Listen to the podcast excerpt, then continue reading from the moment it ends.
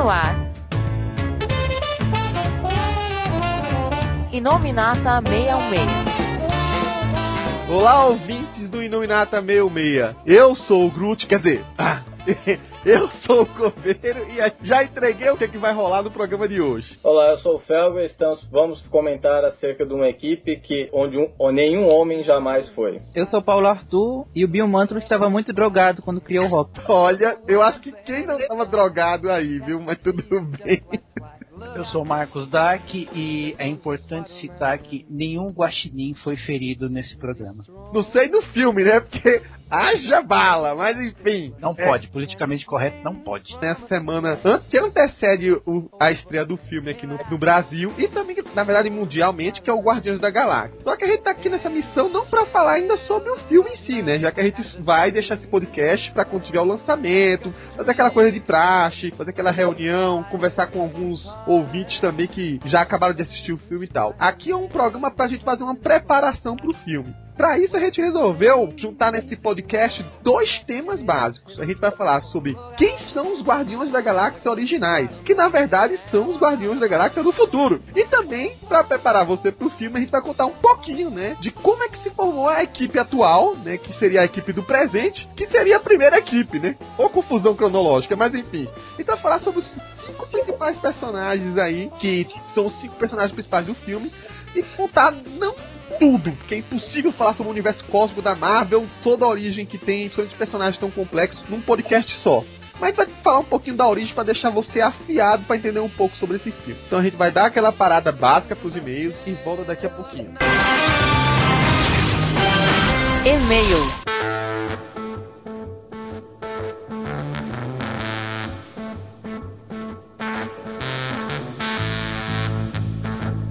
Olá pessoal, estamos aqui com mais uma leitura de e-mails. Eu e o Paulo Arthur. Eu sou Groot. Vai virar o jargão agora desse segundo semestre pra qualquer Marvete isso aí, hein? É, Paulo, eu te chamei aqui para resolver uma questão que é apenas um e-mail nessa leitura de e-mails que a gente vai fazer aqui nesse podcast.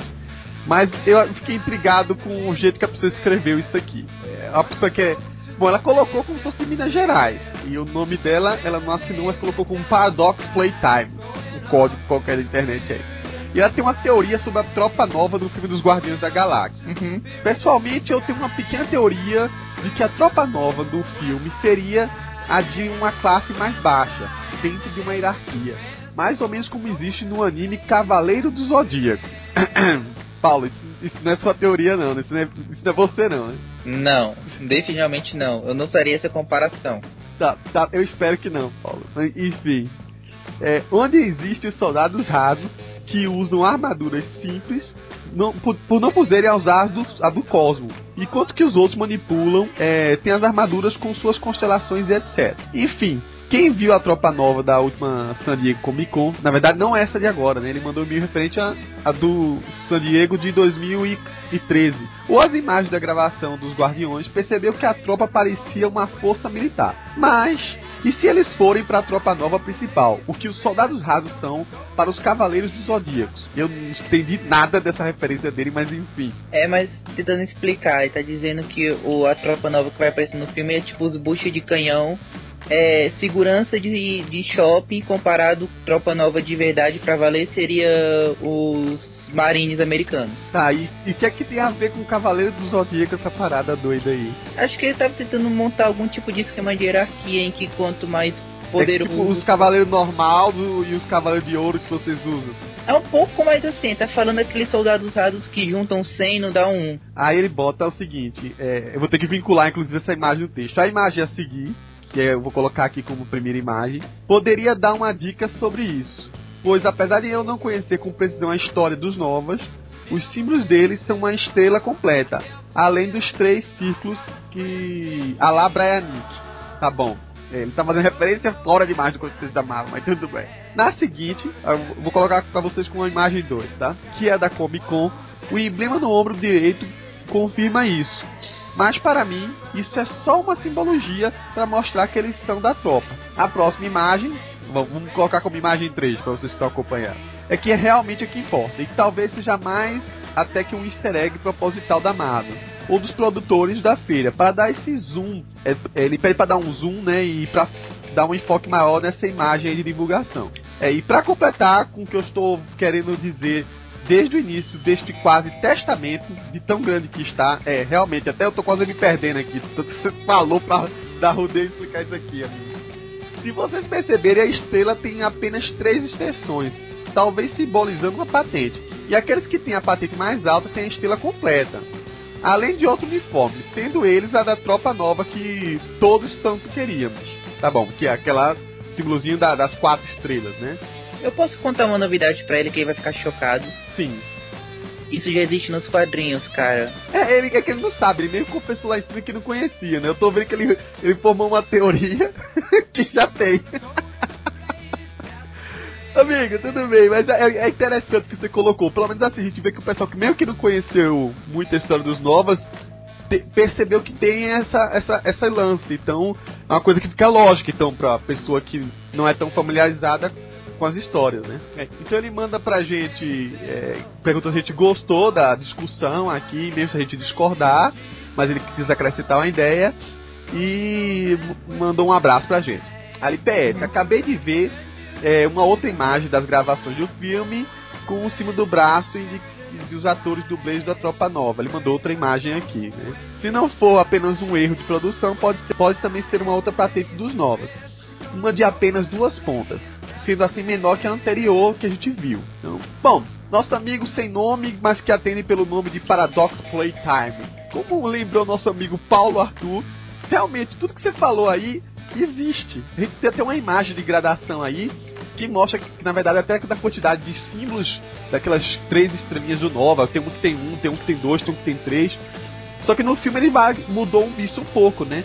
Ele colocou como se fosse as pontas de uma estrela de quatro pontas. Que no caso, uma seria menor, vamos dizer assim, duas seria um pouco maior, é, três, e aí a última seria quatro, que seria um, nova superior. Se isso aí significa que a gente tem a chance de ter, tipo assim, soldados novas é, a nível cósmico, como você falou, né? Lembrando um pouco que o, o Richard Ryder é, eu não sei. Não, pelo menos assim, eu tinha tecido que nesse filme não tocaram em nada sobre algo parecido com o, o Nova de um estilo Rocketman, né? Mas é um lance, é uma boa ideia. Vamos, vamos ver como é que isso vai se desenvolver daqui mais pro futuro, né? É, mais é o que eu acho que o problema do Nova ainda no cinema é essa questão da transmídia, porque eles até já criaram um novo Nova justamente pensando em transmídia, que foi o Sam Alexander, que colocaram no desenho lá do Ultimate Homem-Aranha e por aí vai. Aí é muito mais provável que se ele for aparecer no filme seja mais o Sam Alexander que o Richard Rider, já que mesmo os Guardiões que vão aparecer no filme, eles foram tá entre a época do DNA e a época do Bendis. O Bendis praticamente fez um uma maquiagem transmídia para eles, para poder ficar um pouco mais vendável. É, é, mas eu acho que se aparecer o Sam Alexander não aparecer o Richard Ryder, vai ter muita revolta, muita cadeira sendo jogada pelo cinema fora.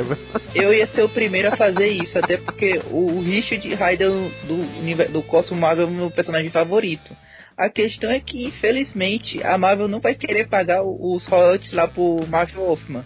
É, eu não sei, não me engano... o, o Mark Wolfman, essa história aí comprida aí, disseram que isso tinha a ver com o, afastarem o Richard Hyde, mas pelo que eu andei acompanhando, isso é mais papo que já morreu do que o que tá realmente procedendo. Tanto que nos quadrinhos mesmo dizem que o Nova vai voltar, né? O Richard Hyde vai voltar, né?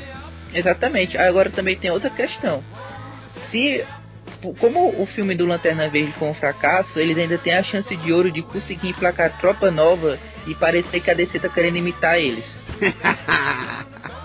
Vamos deixar essa polêmica então de lado e encerrar essa leitura de e-mails, pedindo também pro pessoal que já for ver no filme nesse final de semana de estreia, mande seus e-mails escritos aí que a gente comenta a nossa leitura de e-mails sobre o filme com os e-mails de vocês. E também, claro, que quem quiser arriscar de participar para dar aquela opinião, aqueles comentários no final ao, em áudio com a gente, também escreve para inominata@marvel66.com ou manda também pelo link de contato. Vamos então pegar essa nave e voltar porque tem muita coisa para discutir. Tem viagem pro futuro, pro passado, indo, voltando, século 30 século 20 e 21, eu já tô perdido nessas confusões Aí tecnológicas. esqueceu os palhaços. Que palhaço. Do Rocket Racer. Ah, vamos lá.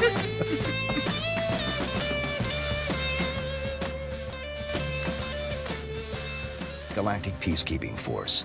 We work together to keep the known galaxy stable. Guardians of the Galaxy. Mr. Personality here is Rocket Raccoon, Quill. I'm the leader of the Guardians. He's the Star Lord. Respect him. Rock.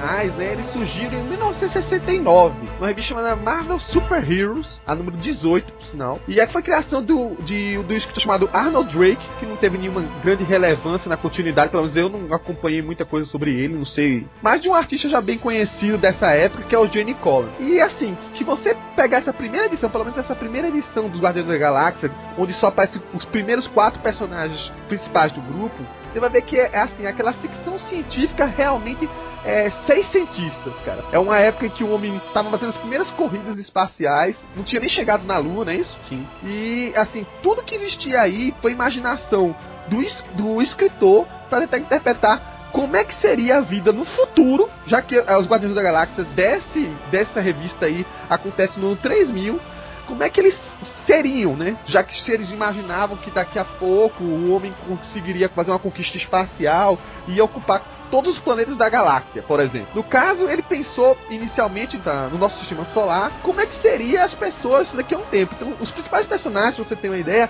eles se adaptam com as características do planeta. O exemplo mais claro que tem é o, o Charlie 27, que por sinal é o primeiro personagem que aparece na história, né? Ele é um cara altamente forte, pesado e troncudo para justamente aguentar a, a gravidade de Júpiter. Então ele seria, é definido como jupiteriano, né? E é engraçado que os nomes deles são sempre assim, né? Um nome único com uma numeração logo em seguida. Esse personagem não era muito criativo, não. E aí, imagina só, é aquela coisa até que lembra um pouco aquele, aquela ideia do John Carter, né? Quem lembra do John Carter em Mars, né? Que fazia aquele lance, né? Na Terra tem essa variação de gravidade e quando ele fosse para Marte, a capacidade de física dele era muito maior. Então a ideia era realmente essa aí, no, do Charlie 27. Já um outro personagem, que era o Martin X, aí, que seria um cara de Plutão.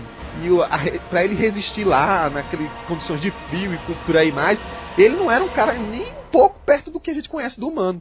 Ele tinha uma- o corpo dele é praticamente feito de quê? De, de cristal, né? Eles falam de um polímero lá que eu não sei definir. E é muito curioso a característica desse personagem, porque ele não. Tem hora que é assim que ele fala: olha, eu não escuto, eu sinto as vibrações que emanam e aí eu percebo de onde vem o som. Então ele, ele tem uma coisa muito é, ficção científica mesmo. E os poderes dele, né, pra dar aquela coisa é, de super-herói, era aquela coisa de ter um poder de calor e um poder de frio, né? Jogar algumas rajadas. Mais pra frente a gente, vai ver que uma outra personagem que faz parte do grupo é, no futuro, né?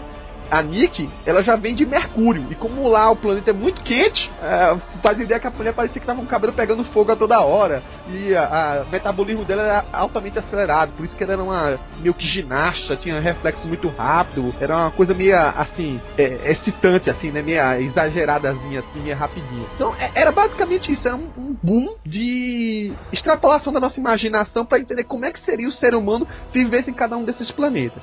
Fora isso, tem outros dois personagens. É, se juntam um grupo é, na- ainda na primeira edição. É, o Yondo é um tipo um, um mestre armeiro, né? Ele- assim, a- o visual dele lembra muito assim, ele dá uma impressão que ele é um indígena do espaço, né? Ele tem aquele moicano lá, tudo azul, mas dá, dá a impressão que ele é um indígena.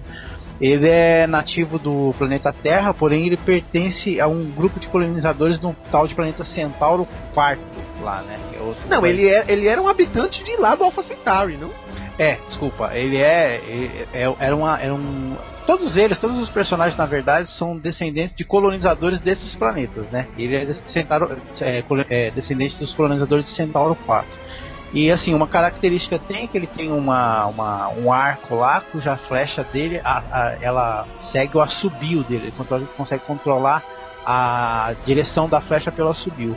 A, a Yaka Arrow, né? A flecha Isso. Yaka. Engraçado É, que é, esse é o único guardião da galáxia que vai estar no filme. Dos originais, pelo menos, né? Com um pouco menos de moicano, mas vai estar, né? É, né? Mesmo porque, dependendo de quem desenha, né? Quando a gente vai ver mais pra frente o Jim Valentino, o Moicano parece mais uma. uma É questão- é de questão de cavalo, sei lá o quê. É questão de passar a maquininha, né? É, pois é, né? Pô, a- no- nos quadrinhos mesmo, a gente fala moicano, mas o moicano dele parece mais uma barbatana daqueles peixinhos de aquário. né? É, é alguma coisa de pele aí, que cabelo mesmo não é, né? É, e, ele, e ele, assim, ele é bem o clima. Ele é o clima zen do grupo, né? Ele, ele faz tipo um xamã. Que eu falei, ele é bem indígena e ele sempre tem uma palavra ali, uma parábola pra falar nas horas de perigo. É, ele reflete, faz uns rituais no meio do caminho. É, não é à toa que é- foi em 69, né? E o último personagem que se junta desse quarteto aí inicial, né? Tirando a Nick, é o, o Major Vitória. Que é também conhecido pelo nome de Vance Astro, mas calma, não confunda com um personagem que a gente vai explicar daqui a pouco. Ele é de um, do- acaba ficando sendo de uma realidade diferente das que a gente conhece. E ele, a história dele é mais ou menos o seguinte: ele é um astronauta dos anos 80, olha só, que foi com a missão assim fenomenal de ser o primeiro humano que ia colonizar o planeta Alpha Centauri. Então colocaram ele em animação suspensa, numa roupa que ia segurar à medida que o corpo dele fosse se envelhecendo e colocaram ele rumo àquela constelação lá pra ser o, pioneiro. Quando ele finalmente chega lá, o foguete desce. Que ele abre as portas, que ele vai lá fincar a bandeira da Terra. já- aí tá aquela galera recebendo ele. Aê, parabéns, tal, chegou, tal. E ele não entende nada. Ele, Ué, o que aconteceu? Como é que vocês chegaram aqui? Então, cara, depois que a gente despachou você, a gente descobriu uma tecnologia mais nova de foguete e acabou tendo um foguete que chegou mais rápido. A gente veio aqui, colonizou e ficou esperando você chegar. Chegou um pouquinho atrasado, né? Chegou um pouquinho. Cara, desde esse momento, o, o Vance Astro, o Major Vitória, ele fica um personagem insuportável, que ele se torna uma pessoa obsoleta. Toda a missão da vida dele foi por água abaixo e ele fica realmente revoltado. E o pior é que, assim, de certa forma, ele faz o papel de alter ego do, do leitor nas histórias, porque ele é, o, ele, assim, é o menos incomum dos personagens ali. Sim, ele é o único humano e é o humano que acabou de sair de lá, né? De 1980. Ele não tem- Totalmente perdido, né? É, e aí ele é perdido de todos os jeitos, né? É. Mas sério, não custava, não custava nada a ninguém. Ah, já que já temos essa tecnologia, vamos aproveitar. Sabemos qual é a trajetória dele, vamos parar ali e pegar o cara. Pois é. Pois é. Eu ver como o personagem daquele futuro foi sacana, né? Ou ele não era muito querido, né? Cara, é, é- é muito surreal isso. Só, só um adendo aí a referente ao, ao um dos criadores, o Arnold Drake. Uhum. É, realmente, assim, na Marvel, é, é, a coisa que teve mais peso, assim, na obra dele foi os Guardiões da Galáxia. Já na distinta concorrente, na DC, ele foi o, ele foi o co-criador do Desafiador e da Patrulha do Destino. Ah, Ele, ele tem certo peso ali. Então a Marvel pegou o cachezinho dele e falou assim, então cria alguma coisa aqui. Ele criou os Guardiões da Galáxia. Ô, Marcos. Oi. Marcos, você que entende, assim, o, o jeitão que o Cover descreveu aos Guardiões, esse- essa geração dos Guardiões da Galáxia, lembra muito a Legião dos Super-Heróis. Cada herói de um planeta e uma coisa assim. É. Né? E, até, mesmo pelo fato de estar no século 31, que, salvo engano, é o, é o século que se passa as aventuras da Legião. Qual veio É. primeiro, pra só pra atiçar a polêmica? Foi a, foi a Legião dos Super-Heróis. Só que assim, ah, até pode ter sido ah, a ideia de desenvolver o futuro do universo Marvel, assim como o Legião também era. Só que no decorrer do tempo, eu que já, já até fiz um diário da Legião dos Super-Heróis, eu posso te dizer, a, o futuro da Legião ele desenvolve é bem pouco a ligação com o universo DC atual, do presente. Assim, eles, eles chegam a um ponto ali que as histórias do futuro tão boas, então eles esquecem um pouco. Não que não tenha ligação, mas deixa. Já o Guardiões da Galáxia, não. Eles citam muita, muita coisa assim. Todo, tudo quanto é personagem, é, até se ele inspirou alguma raça, olha. Lembra do Stark, que o Stark era, era da Terra, não sei o que. Ele sempre cita algum detalhinho do universo Marvel do presente. Ele tem muito mais interligação. É, inclusive, né, como a gente vai mais ver pra frente, vai ter uma conexão com os Guardiões do presente, né? Os que É. vieram em 2008. Helga, duas coisas. Se eu não me engano, o Marcos pode me corrigir, mas eu acho que a Legião é da década de 50. A década de 50. Pois é, e outra Verdade. coisa, A impressão que eu fiquei realmente lendo, assim, é, essa comparação Guardiões vs Legião, porque é meio óbvio pelo século deles, é que é como se a Legião, assim, na Marvel você juntasse a, a, os Guardiões da Galáxia com o, a Guarda Imperial Shi'ar que dava os, o, a Legião. É, a Guarda Porque Imperial Shi'ar sim, é o... É descarado na Guarda É Imperial. descarado, mas é por causa do culpa do Dave Crockett, né? Passeio de, de artista de uma editora pra outra. Aí já tem essa. Por isso que eu falo que o Guardiões, assim, ele tem menos a ver com a Legião do que a própria a Guarda Imperial, sim. E aí é o seguinte, a trama principal dos Guardiões se fez através de uma invasão na Terra, na verdade toda a, o sistema solar, né, de uma raça chamada Baduns, que até então não tinha sido em nenhum momento descrita é, no universo cósmico regular presente na Terra, o que é o nosso presente na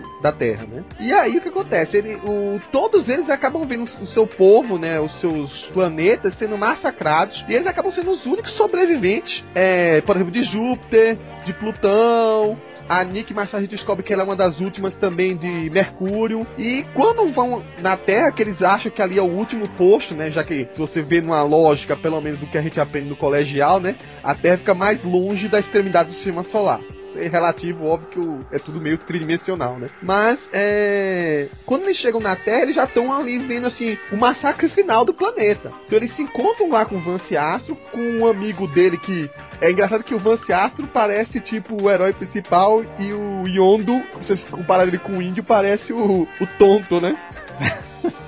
vai acompanhando ele. A relação ali não é estranha, não. Fazer uma comparação com um moicano mesmo, não. Com É. um aborígene mesmo, não. E aí, eles se, se juntam, conseguem, é, digamos assim, sobreviver, né?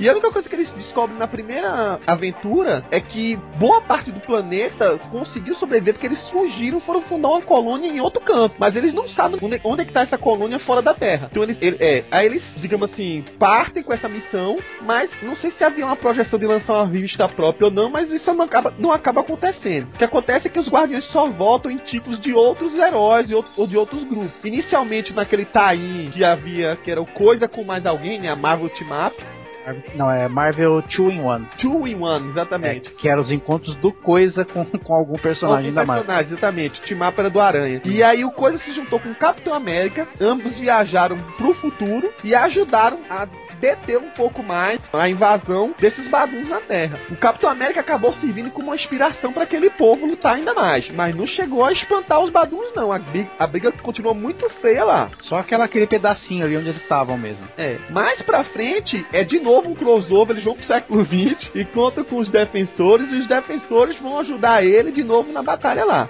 Aí sim, a, digamos assim, a guerra é muito mais efetiva. Eles começam a trabalhar muito mais, digamos assim, como é que tá as pequenas sobreviventes na Terra, como é que tá. como é que funciona a, a, digamos assim, a organização dos baduns. Se encontram com a, a tal da Irmandade Feminina, né? Vamos dizer, a Sisterhood, né? É, que seria uma comunidade só de mulheres baduns, que seriam as mais boazinhas, e elas é que ajudam a deter os machos, que são os machos que são os mais guerreiros e atacam. E aí sim é que, digamos assim, por um bom tempo, né? Os baduns, digamos, são expulsos do nosso é, sistema solar, e aí os Guardiões da Galáxia começam a ter suas aventuras saindo um pouco das fronteiras para conquistar outros lugares e, e tentar achar, né, com a missão de achar os sobreviventes que foram que fugiram daquele lugar para tentar sobreviver, né? O que eu lembro, pelo menos dessas histórias, assim, uma das que mais me marcou, é que tem uma história que ocorre no presente, foi acho que no Surfista Prateado, e que mostra pela primeira vez o Badum acontecendo no presente. Eles estão lá meio que invisíveis, querem provocar uma série de ataques é, estranhos que acaba caindo mais uma vez a culpa do surfista, né? Todo mundo via um negócio surreal, achava que era o surfista. Ah, foi ele que atacou, tal. Aquela coisa de Stanley vazia, né? Cara, essa daí, se eu não me engano, é a primeira edição do, do surfista do Stan Lee com o Buscema. É, eu não sei qual era exatamente. Mas é, o surfista acaba é, espantando os baduns momentaneamente. Eles ficam até assustados porque tem um, um protetor daquela envergadura na Terra. E aí foge. Mas é claro que isso é apenas algumas das aventuras que ocorrem pelo menos nessa primeira fase dos Guardiões da Galáxia, que ainda não tem uma revista própria pra ficar. É, o, só pra citar, os Baduns também, assim, eles iam experimentando eles um pouquinho no presente. Eu lembro que a primeira vez que eu vi, eu vi nos quadrinhos Baduns, foi numa história que, se eu não me engano, era um anual do, dos X-Men, que era o X-Men com o Quarteto Fantástico, quando, assim, era, era, era um evento, né, ter o X-Men com o Quarteto Fantástico, eles enfrentavam os Baduns. Então, assim, teve algumas incursões deles, desses alienígenas, no presente também, mas nunca foi muito de peso, só nos Guardiões da Galáxia. Tanto sim que toda e qualquer história do Guardiões da Galáxia, até os dias de hoje, os Baduns são citados como a praga do futuro. Eles que vão acabar com tudo. Particularmente, eu não consigo levar a sério aqueles caras de sapo. Não, são largados com suga. É, é muito estranho. É, é- é tipo um sapo com corcunda. Eu vejo aquilo, sabe? Eu lembro do Barbosa do TV Pirata. tá? O, o leitor que é mais novo não conhece, procura no YouTube Barbosa do TV Pirata e vai ver os Baduns, cara. Marcos, Marcos, isso é o plano deles, cara. Eles ficam nessa, aí todo mundo fica dizendo que eles vão acabar com tudo no futuro, ninguém acredita. Aí quando vão ver, do nada eles, eles resolvem fazer o ataque final deles e pronto. É só tu ver que mesmo na, na fase do DNA, os caras conseguiram capturar uma porrada de celestiais. É, não, então, isso que eu tô falando. No futuro, mostra eles conseguem praticar. Eles, eles detonam o universo, detonam com o Celestiais, detonam com tudo. Então, tá assim. Justamente. a- Eles a- estão no- fingindo que eles são tipo o Flamengo. Aí do nada eles se revelam na Alemanha. Eu, eu pensei que você ia falar que no final eles conquistam o universo e fala Barbosa, mas, mas, ó, no futuro dos Guardiões, pra vocês terem ideia, não, não, não tem Skrull, não tem Kree, não tem Shiar, não tem nada. Ah, tem mas não- só os Baduns. Olha, depois que aconteceu na aniquilação, quase não tem mesmo realmente É, não, ali, então. É, bom, também tem aquela, né? Os caras às vezes ficaram de escanteio ali, não, deixa o povo se matar. Quando todo mundo se matar, a gente aparece. Mas- Pode ser isso também, né? Ó, Mas sabe o que me lembra estruturalmente o Badum? É claro que a série veio depois, mas quem sabe não foi até influenciado, né? Lembra aquela série de TV antiga que até tentaram refazer recentemente, que eram os humanos que tinham o corpo, quer dizer, eram largatos usando a Vê a vestimenta batalha final. É, é o V, né? Vi, sei lá. Eu pensei É, que você ia é, falar ela perdido. Não, também tem o Elo Perdido, né? Dos meios É, dinossauros lá. É, Não, mas eu tô falando daquela minissérie que são, eram alienígenas mesmo, entendeu? É, passava na. Não sei qual era o canal, e recentemente tem uma outra minissérie que foi até aquela Mônica Bacari que, que era Ah, a tá. chefe deles. é o V. Então, tinha um lance desse, né? Só que a série veio muito tempo depois, mas lembra muito. É, apesar que é, é um tema recorrente, assim, da, da, da ficção científica, né? O, o, o o próprio Vance, é assim, o, a- os, os Guardiões da Galáxia mesmo, eles são, assim, eu diria, homenagem ou, assim, citação a várias, é, vários jargões da, da ficção científica. O, só o Vance Astro mesmo, ele, pra mim, ele é uma mistura de Buck Rogers com o Planeta dos Macacos. Pensar bem. Tem, tem, tem bastante coisa, bastante citação, assim. A ideia inicial era essa, né? E assim, os personagens não tentaram decolar eles, assim. A própria Marvel mesmo colocava. Na, a Marvel Super Heroes, onde eles surgiram, era uma revista de tentativa para ver se emplacava um personagem. É, não, não aconteceu assim de cara com eles e foram testando até, né? Empurrando com a barriga, colocando junto com coisa, colocando junto com Vingadores, para ver se uma hora emplacava. Nessa, acho que foi a Marvel Super Heroes, ou uma outra, não sei. Foi quando começou a desenvolver mais a história de um outro personagem que surge, que se junta ao grupo, que é o Starhawk. Eu não sei como é a tradução dele aqui no Brasil, você. Águia Estelar. É o Águia Estelar. Que, vamos resumir assim, foi o primeiro transformista celestial da Marvel. É. Bom, vou explicar por quê. Calma, não se assuste você. Não... ele era desse jeito porque é o seguinte, ele tinha um lance que de repente dava o tilt nele, ele tinha um- uma dor de barriga e virava uma mulher. Mas virava Ele mesmo. Ele Era mulher- menstruava. Era, era a mulher chamada Aleta. A letra. Que não estranhem quando falar isso, mas Aleta era a esposa dele. Que por que pareça eles não se encontravam. É, tipo, é, é o sol e a lua, né? É, feitiço de É, Áquila. só que não, não estranha ainda quando disser que ele tinha três filhos, não sei como até hoje. Eles não se encontravam. Mas explicando direitinho. é, O, o, o Águia Estelar, né, ele surge numa história do Defensores, né, essa mesmo que a gente viu. E ele era meio aquela coisa muito surreal. Ele, toda vez que alguém encontrava com ele, acho que foi o primeiro que encontrou, foi o, foi o Vance com a Valkyria dos Defensores. E aí, quando encontrou ele, ele apenas dizia, não me sigam. Por quê? Porque eu sei, eu sou aquele que sabe. É, é, é o jargão dele, aliás. Era né? o jargão dele, né? Então tudo fica assim, não, mas por que eu tenho que entrar aqui? Apenas siga o que eu tô falando, porque eu sou aquele que sabe. e aí ele virou o grande mistério dessa primeira fase dos Guardiões da Galáxia, até a gente entender qual é a verdadeira história dele, né? Ele é o filho da Layla Miller.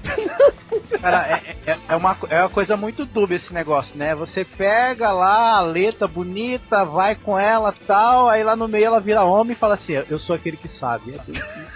É muito sugestivo o negócio. né? Não, e o pior é que, assim, é um mistério muito grande, que de repente ele sumia da- do, do- de junto dos guardiões, ia pra um asteroide que era tipo uma redoma, que parecia uma fazenda, e tinha É, três meninos lá. E aí ele apenas cuidava dos meninos, assim, gente, a- e, a- e a pobre da Aleta, né, ficava só num vídeo lá, tentando convencer, olha, eu quero aparecer, a minha vez de surgir e tal, não sei o quê. Porque tinha que trocar, né? É. Era aquela coisa assim, era a versão. Não era um lobisomem, era um mulher-homem, eu não sei como definir isso aí, Era a mas versão mameia do, da Marvel. E a grande con- conclusão desse, é, desse arco do. que era pra entender o que era esse águia estelar, acontece quando eles vão pra um planeta. Antes eles passam uma série de aventuras cósmicas, né? Aquela coisa bem surreal, bem viajada mesmo, onde tinham representações humanas que se formavam como planetas, e aquela coisa filosófica que eu não sei se o pessoal tinha tomado um chá estranho antes, mas enfim. Quando acontece essa história do Star Rock, ele tá meio que é, sendo atacado pelo, pelo avô das crianças dele, que seria o pai da Aleta. E a gente descobre, pra piorar a história, que a esposa dele, na verdade, era a irmã adotiva dele.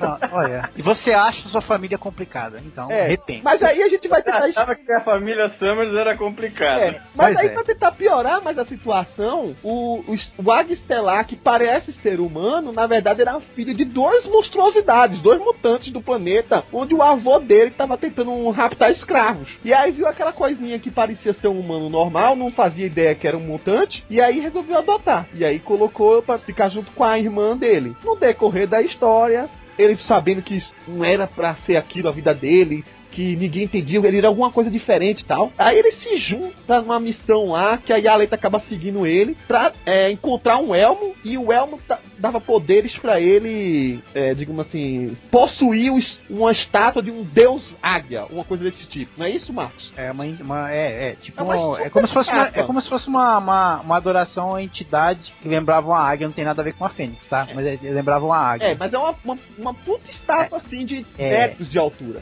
O lance todo é que o poder daquela entidade lá. É, para um corpo físico só não era suficiente. Então o que acontece? A Aleta é a primeira a sumir, vira vapor. E aí ele também vira vapor. Gostaram da. do- É, eu gostei, gostei, gostei do efeito especial. É, e aí os dois juntos é que conseguem possuir o poder do Deus Águia lá e viram, portanto, o, o Águia Estelar. Águia Estelar. Ou a Águia Estelar, É. depende do Os- ponto de vista. Os dois acabam tendo poderes diferentes, tá? Enquanto o Águia Estelar ele projeta energia, lança energia pra atacar a luz, essas coisas assim, já a Aleta não, ela transforma energia em, em coisa sólida, né? Então ela praticamente voa nos disquinhos ou ela arremessa a, luz sólida pra cima dos outros. Então assim, acaba sendo uma, uma coisa relacionada com a luz, mas não são poderes iguais. E isso assim fica por muito tempo essa coisa esquisita de vira homem e vira mulher, vira homem e vira mulher. Vira, vira, vira. Já vira, vira. É, o único trauma da vida dele, né, que ele acabou sendo o cara que não. É aquele que sabe, mas não adivinhou isso. É que o, o pai adotivo dele matou os netos. E isso aí vira uma revolta pra Aleta que diz: Como é que você é aquele que sabe e não soube disso? Pois é. É, e aí, enfim, é uma briga de família num corpo só, muito esquisito. Não tem como pular cerca, né? É difícil. É. Aí você me pergunta, né, as pessoas que falam, ah, deveriam fazer o filme com os guardiões originais primeiro. Aí eu volto pra você e falo, como? Como? Enfiar- Como é que você vai enfiar um transformista? Viu, Daniel HDR? Como? Bom, brincadeira, brincadeira à parte.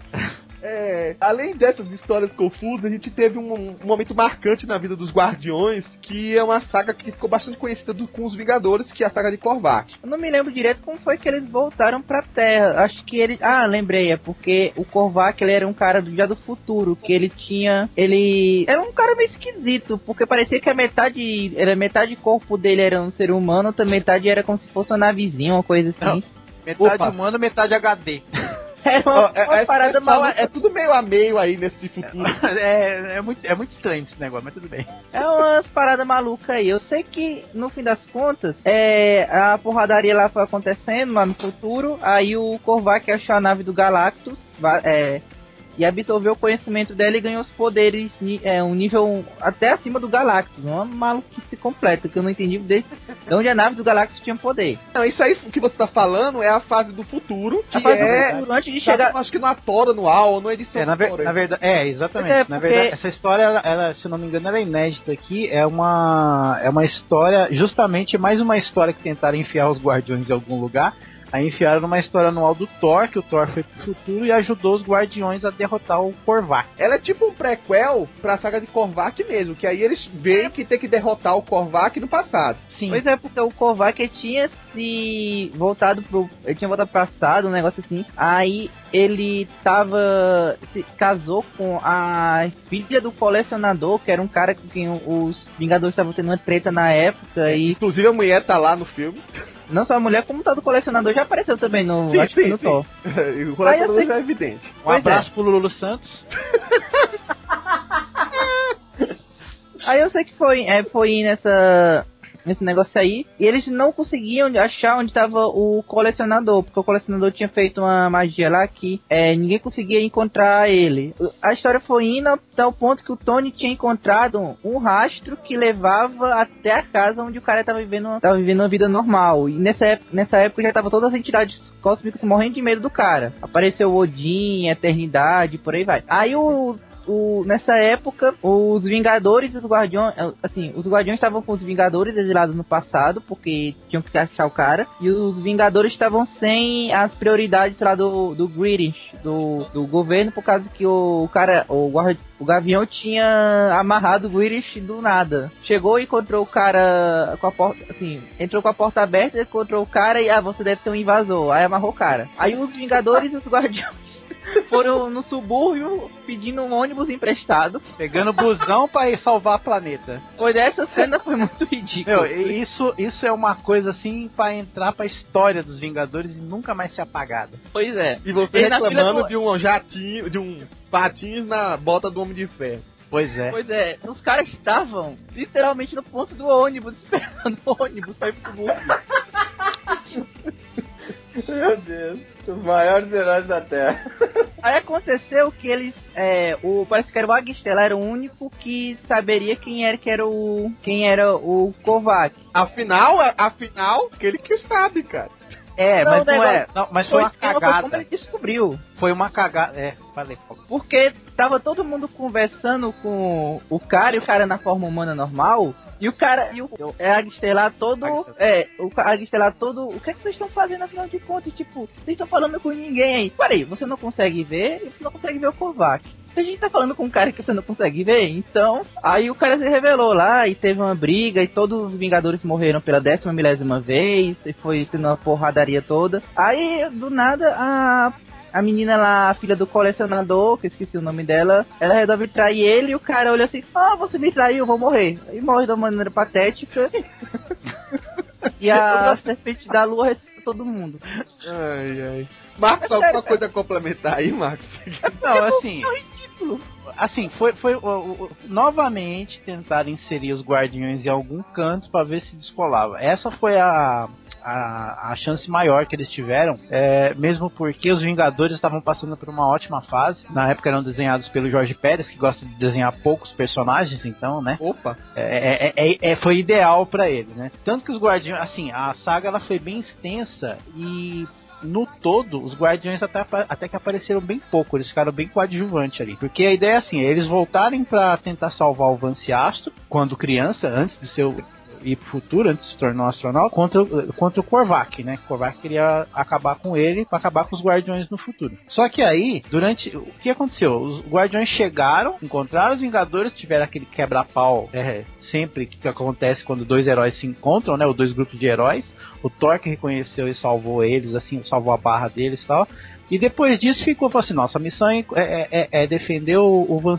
E eles apareciam ali, tipo, a história, a revista tinha 22 páginas, os Guardiões apareciam 3 páginas, ali olhando o Vanciasto, ficou enrolando, enrolando, até chegar no, no- no- a, a encontrar o Michael, né, que era o, o Korvac disfarçado lá. E, e assim, serviu de, serviu de ligação, o, o Korvac, na verdade, ele tinha a intenção de mudar o, o passado, acabando com o Vance Astro. Só que aí coloca a questão do romance, né? Que ele, ele se envolveu com a filha do colecionador, que realmente se apaixonou por ele, Aí ele, com o poder extenso dele, ele conheceu o amor e ficou assim tocado. Falou assim: não, acho melhor assim não ser tão vilão quanto eu queria ser. Eu só quero acertar as coisas. No final das contas, fica uma história meio assim, até antimaniqueísta, né? Porque até os Vingadores falam assim: poxa, o cara só queria consertar o futuro, ele não queria destruir, ele queria consertar as coisas para que não acontecesse mais desastres no futuro. Mas de certa forma, o futuro acabou sendo alterado pelo próprio Vance Astro mais pra frente, né? sim, Que ele decide que ele não quer levar aquela vida, tipo assim, pô, eu passei mil anos de cacetada preso pra chegar os caras já antes de mim e eu não sei ninguém.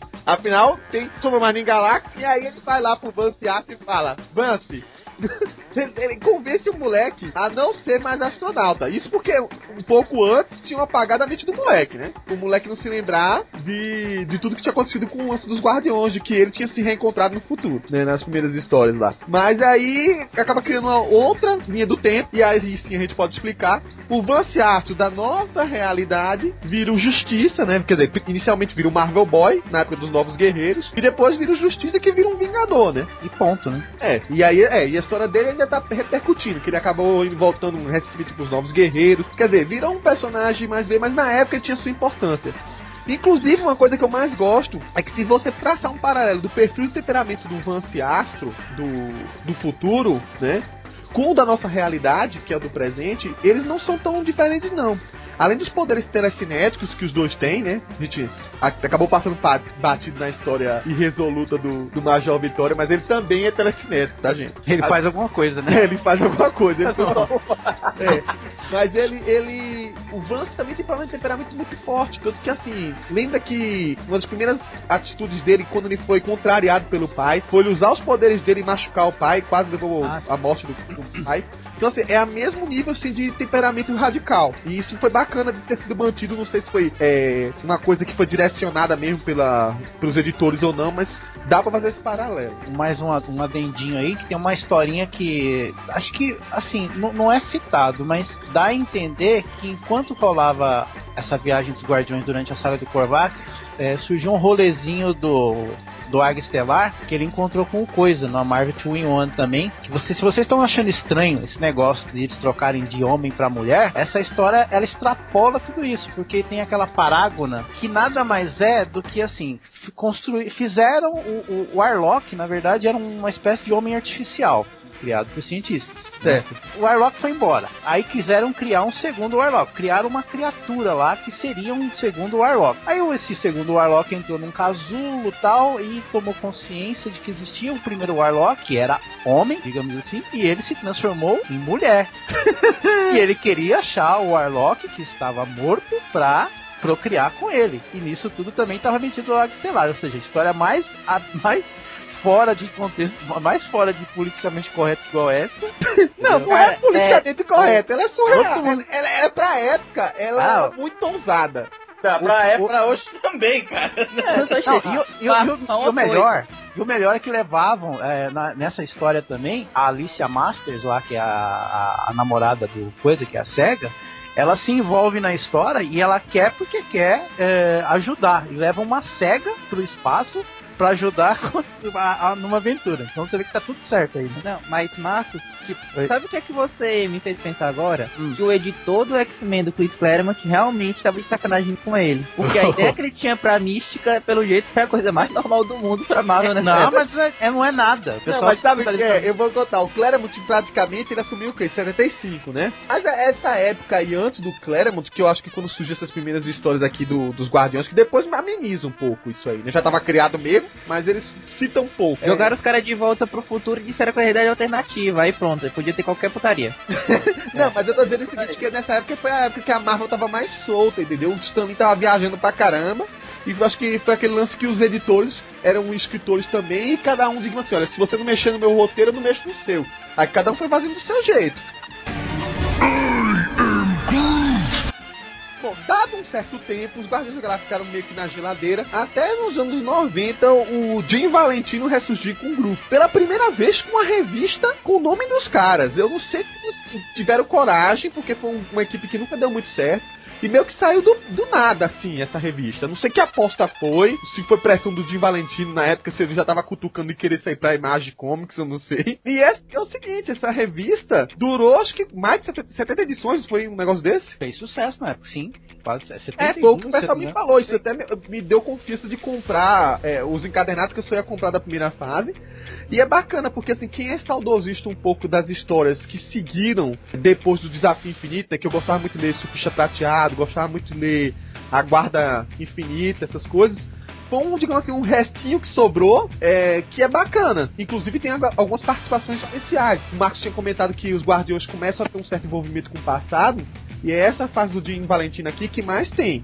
Se você olhar, ele citou no comecinho aí sobre uma raça chamada Stark. Na verdade, é uma raça, olha a história, teve acesso às armaduras antigas do Tony Stark, porque Tony Stark, na época da invasão, resolveu lançar um foguete com as armaduras dele para não ter acesso à tecnologia dele. E quem teve acesso foi essa raça. Nessa história também aparece, por exemplo, o Senhor do Fogo, que acaba sendo, digamos assim, o protetor da galáxia no lugar do ar do Surfista Prateado. Então ele, digamos, é o novo Bam Bam Bam da história. E tem muitas histórias curiosas. Vocês lembram de uma história que a gente até comentou é, sobre uma versão do futuro do Thor, que era um moleque. É, por exemplo, os Guardiões da Galáxia fazem parte, é tipo um crossover que acontece de anuais. Uma delas é do Quarteto Fantástico, aí tem uma que é do Thor, que aparece esse moleque, que seria o Thor do futuro, e tem uma com o Surfista Prateado. Inclusive, assim, pra quem gostou das histórias do, do Ron Lin, né? É, é meio que saudosista isso aí, eu gostei bastante de ter isso. E aí, mais edições vai encontrando mais personagens antigos, né? A, a missão deles era, na verdade, a colônia que sobreviveu da Terra, que na verdade era uma colônia mutante que eles descobriram. Aí lá eles encontram, por exemplo, o- uma nova pessoa que é a portadora da Fênix, um descendente do Wolverine que foi contra ele lá, depois brigaram com eles. Uma versão do futuro do, do Magnum, que a gente que eles chamavam de Hollywood. Aí, enfim, aí tinha uma inumana que chamava Salon e por aí vai. Outros personagens foram sendo introduzidos na época. É um dos principais um dos principais fatores de sucesso da série, eu acho, é, foi a questão de chamariz de capa, né? Que você, o leitor pegava ali uma capa bem curiosa assim, a revista era, era séculos no futuro. Aí de repente você vê uma capa escrita assim: "Ah, tem uma seita num planeta que eles adoram o Frank Castle, o justiceiro, e todo mundo veste a caveira branca no peito". Tem mesmo? É, tem, existe uma capa assim. E aí você pega, você, assim, você fica curioso de ver, porque não é exatamente uma história no estilo o que aconteceria ser, é uma história do futuro, né? Tá, talvez daria na mesma, mas tudo bem. Mas você fica curioso pra ver como é que desenvolvia aquilo ali. E assim, dentro, a- a- as aventuras bem, era bem estilo anos 90 mesmo, ou seja, brigavam, brigavam, brigavam, brigavam. Quando venciam, olhavam pra câmera pra cima, ó, vencemos, não sei o que, levantando o braço, todo mundo lindo, maravilhoso, né? Só que um, um destaque assim que eu dou é, é o, o- principalmente pelo Jim Valentino. Foi muito bem desenvolvido personalidade de cada um e entrosamento de cada um. Isso foi bem legal. Entendeu? Assim, o, o- a, a questão do Yondo ali ser, ter aquela parte dele tradicional de respeitar os ancestrais foi bem desenvolvida. O Vance Astro mesmo, dele ser ah, de repente é- é- é visto como um, um- líder do futuro, né? Que tem uma É. história que ele encontra até um, um amuleto do futuro que seria o, o escudo do Capitão América, bem interessante. Na verdade, ele sai em missão, né? Uma das missões dele é encontrar esse escudo que.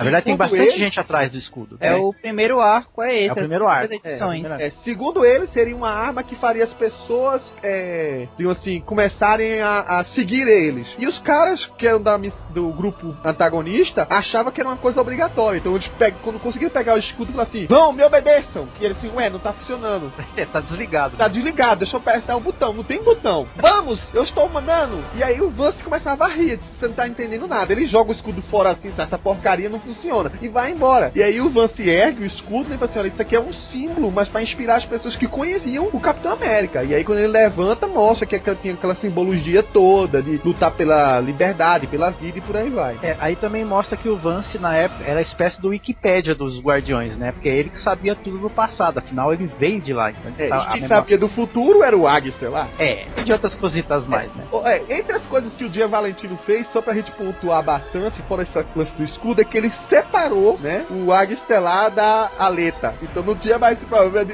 É. Inclusive, ele quis explicar como é que nasceu os três filhos do, do- dos dois. Ele disse que lá ele pediu pra... É, quem foi? Não sei, ele pediu pra uma entidade lá uma noite que tivesse chance de, de dar com a Aleta. Pimba. É, e aí foi nessa única noite e nasceu trigêmeos, né? Deve ter, deve ter sido trigêmeos. Eu só posso entender assim, mas enfim. E também teve uma, uma, uma volta com uma história do Korvac, né? Que aí no final da saga ele volta bebezinho. E eles que cuidam, porque Pois tinha é. até uns mistériozinhos rolando assim: ah, o bebê já vai chegar, a criança está aqui, a criança não está, e só aquelas coisas viajadas do Águia Estelar, né? E aí esse bebê na verdade era o Korvac que depois ia virar criança. Existia questão sendo colocada entre os Guardiões da Galáxia nessa época se matava ou não matava o Korvac, porque alguns deles diziam assim: olha, você sabe quem esse cara vai virar, né? Vai querer deixar esse cara vivo? E ficava assim, ah, um mistério, né? Esse material aí do Jim Valentino é inédito aqui no Brasil, né? Não, Não, não é não. surgiu em alguns momentos na editora Globo, Marvel Primeiro, Force. primeiro arco. É. Só que eu não tive acesso porque eu morava no Nordeste e nunca mandaram essa porcaria pra lá. Só, só o primeiro arco? Porque assim, Só só, o primeiro arco. dois Só o números. primeiro arco, as seis primeiras É, edições. não, só o Assim, primeiro arco. É aquele negócio, cara. Globo e quadrinhos americanos nunca foi exatamente um sucesso. Assim, nos anos 90 não foi exatamente um sucesso. Mal, é mal e mal conseguia, sei lá, 20 edições. Imagem. É. Então acho que, que basicamente a gente pode fechar essa parte dos Guardiões originais. A gente sabe que recentemente, é, quando se formou o grupo do futuro, o, desculpa, quando se formou o grupo do presente, né, os Guardiões que a gente conhece, que são as estrelas do filme, alguns desses personagens aqui eles voltam porque existem falhas no espaço-tempo, né? É isso uma das grandes questões da que os Guardiões atuais tentam resolver, né? E aí quem surge é, por exemplo, o Major Vitória, é um dos personagens recorrentes, vem ele e o Escudo, né? Também ele meio congelado, né? Tem aquele lance meio Capitão América que fica um mistério no ar. E o Águia está lá, que se eu não me engano ele tá virando uma mulher de novo, né? Com mulher nessa fase. Mas depois ele volta como homem, se eu não me engano. É perigo isso. É, vai, vai entender que nem o, o Dan Abbott e o Andy Lanning conseguiram explicar isso aí no decorrer do caminho. Então existe essa ligação aí. Ou seja, acaba acontecendo que um inspirou o outro. Se você olhar, tem uma história que ocorreu durante a Guerra dos Reis, e aí quem é que vai pro futuro é o... Quem, quem vai com esse futuro é o, É o Senhor das das Estrelas, o Besouro, a Amante E e sobreviveram. Bom, o Van Sasso foi porque ele era de lá, Não, né? o Van Ciastro, ele morreu nessa época aí. Não, sim, é, nessa história. Sim, mas é- é- ele foi junto com esse grupo que É. foi E transferido. aí eles têm contato com os Guardiões originais e eles falam da missão dos Guardiões do presente, né? Eles foram para um futuro em que a falha tinha destruído quase todo o universo. O que sobrou do universo era uma pequena, um pequeno espaço que esses Baduns tinham conseguido fazer com o que sobrou dos Celestiais. Aí os Celestiais eles conseguem é, um recado pro Celestial do passado, que é aquela cabeça gigante, com o aviso que Que é o gente- lugar nenhum, né? é o lugar nenhum. Uhum. Sendo que esse aviso tinha chegado pros caras, um, tipo, umas 12 edições antes. Aí só, na, É, só nessa a- parte a gente entende. Aí foi a explicação. Pois é. Aí, o, nisso, eles vão fugindo lá, eles encontram o Kang no meio do caminho. Aí o Kang explica toda a história lá pra eles e dá um jeito deles conseguirem voltar pro passado e entrega lá um cubo cósmico danificado pro, pro Senhor das Estrelas, porque era a forma que eles tinham pra conseguir impedir esse negócio. Aí, a outra relação que eu lembro do entre os Guardiões do Futuro e do presente é que na edição 25, que foi a última do, do DNA, ele tem uma reunião no futuro da, do, dos Guardiões da Galáxia em que eles comentam que o Peter Quill foi o, o lendário fundador da primeira equipe dos Guardiões da Galáxia que, que, que existiu na, na Terra, assim. Que aquela, aquela- aquele grupo do futuro fazia uma homenagem a esse grupo que vinha seguindo assim, de tempos em tempos. É questão- bacana, é bacana isso, sabe por quê? Porque, querendo ou não, o nome do grupo do futuro veio do nada. E dos Guardiões da Galáxia, até que tinha uma razão de existir, porque eles estavam lá pra proteger toda a bagunça que estava acontecendo pós a aniquilação à conquista. Na verdade, essa questão dos nomes aí, ela, com isso aí, ela acabou virando um círculo, né? Porque os Guardiões do Futuro, eles diziam que eram, o, o nome é uma homenagem a esses Guardiões do, do Peter Quill, do passado, digamos assim. Exatamente. A- ao mesmo tempo, tem parte da história dos Guardiões do Peter Quill que, assim, quando eles encontram o Van Ciastro, que ele tá, ele tem parte, ele tá meio desmemoriado, mas ele lembra uma coisa ou outra. Ele lembra que ele pertencia a um grupo do futuro que chamavam Guardiões da Galáxia. E, e, o- e o Peter Quill e o Rock, o Rock Raccoon, eles falam assim, pô, Guardiões da Galáxia é um nome legal. Ou seja, se os Guardiões do Futuro, eles homenagearam o nome do passado, os do passado utilizaram o nome que era do futuro, virou um círculo. É, exatamente. O que, o que nada mais é do que muito Guardiões da Galáxia é isso. Esse giro entre século 20, quer dizer, século 21 agora, né? E o século 30, 31. Só um adendo aí do, do Vanciastro, até você falou assim que essa história onde ele ressurge aí no passado, é, junto com os Guardiões atuais, ele tá congelado, né? Na época, isso aí foi meio que uma jogada de marketing da Marvel, porque é bom lembrar que o, nessa época o Capitão América, o Steve Rogers tinha sido morto, né? É aquela história épica. E aí ficou aquele negócio, ah, mas o Capitão América irá voltar, irá voltar de que forma? E, a, e os, a, as capas que apareciam mostrava o Raccoon e o Groot segura, perto de um escudo congelado. Então, davam a ideia que ele, ele, o Steve Rogers ia ressurgir junto aos Guardiões da Galáxia. É, tipo isso- uma viagem no tempo, né? É, só que foi uma pegadinha, né? É, foi, Até que não, né? Porque ele acabou voltando de uma encruzilhada do tempo doido. É, sim. Ah, É, de, de um- de uma outra forma, né? Mas não foi desta vez que ele, que ele voltou.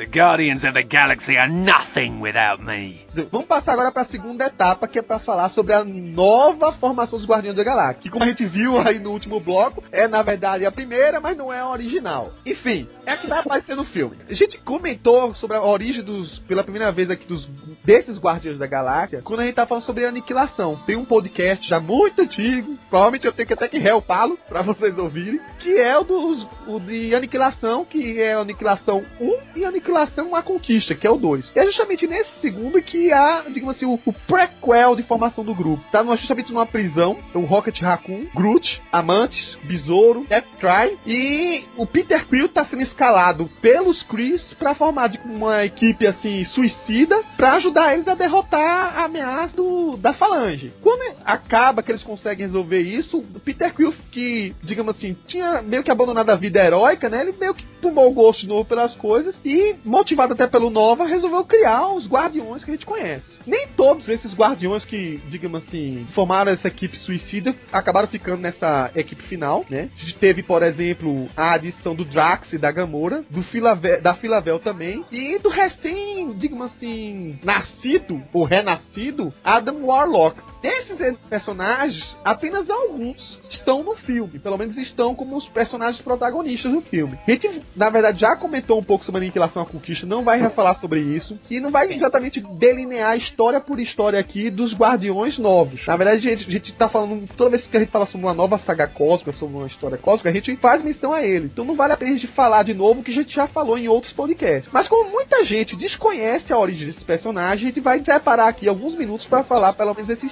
cinco heróis do filme, como, como é que eles surgiram no universo Marvel que a gente conhece. A gente pode começar então pelo é, líder, né, o personagem principal, o grande, o fabuloso, o legendário, quem, quem, quem? Rocket, Rocket Star-Lord. Star-Lord. o Senhor das Estrelas, conhecido pelo nome terráqueo de Peter Quill. Que a história começa no nascimento dele, que tinha visto um, um mega eclipse astronômico maluco lá, que juntou vários. Um alinhamento de planetas. Pronto, alinhamento dos planetas. Quem assistiu o Cavaleiro Zodíaco lembra é o que o Hades fez no final ah, da meu saga. pai, ele tinha que achar um dele. Continua e esquece que vai O pai tinha feito lá, tinha visto o filho e olhou assim, isso aqui não é meu filho, vou matar ele com a machadada lá de fora de casa. Coisa totalmente comum e normal. Cara, o, o que pai brucutu, pai, pra que assim, não tem minha cara, não tem a cara da mãe. E- Ou seja, não é meu filho, vou matar. É filho meu normal, beleza. Não, sempre, não, é só as coisas normais que acontecem com os Guardiões da Galáxia, é impressionante. É. Aí, na hora que o cara levantou o machado, teve um ataque cardíaco e morreu. Do nada. Não, olha, Olha, entenderam? essa- essa- entenderam olha, porque eu, faz eu li essa cena, é ridícula, mas vou continua.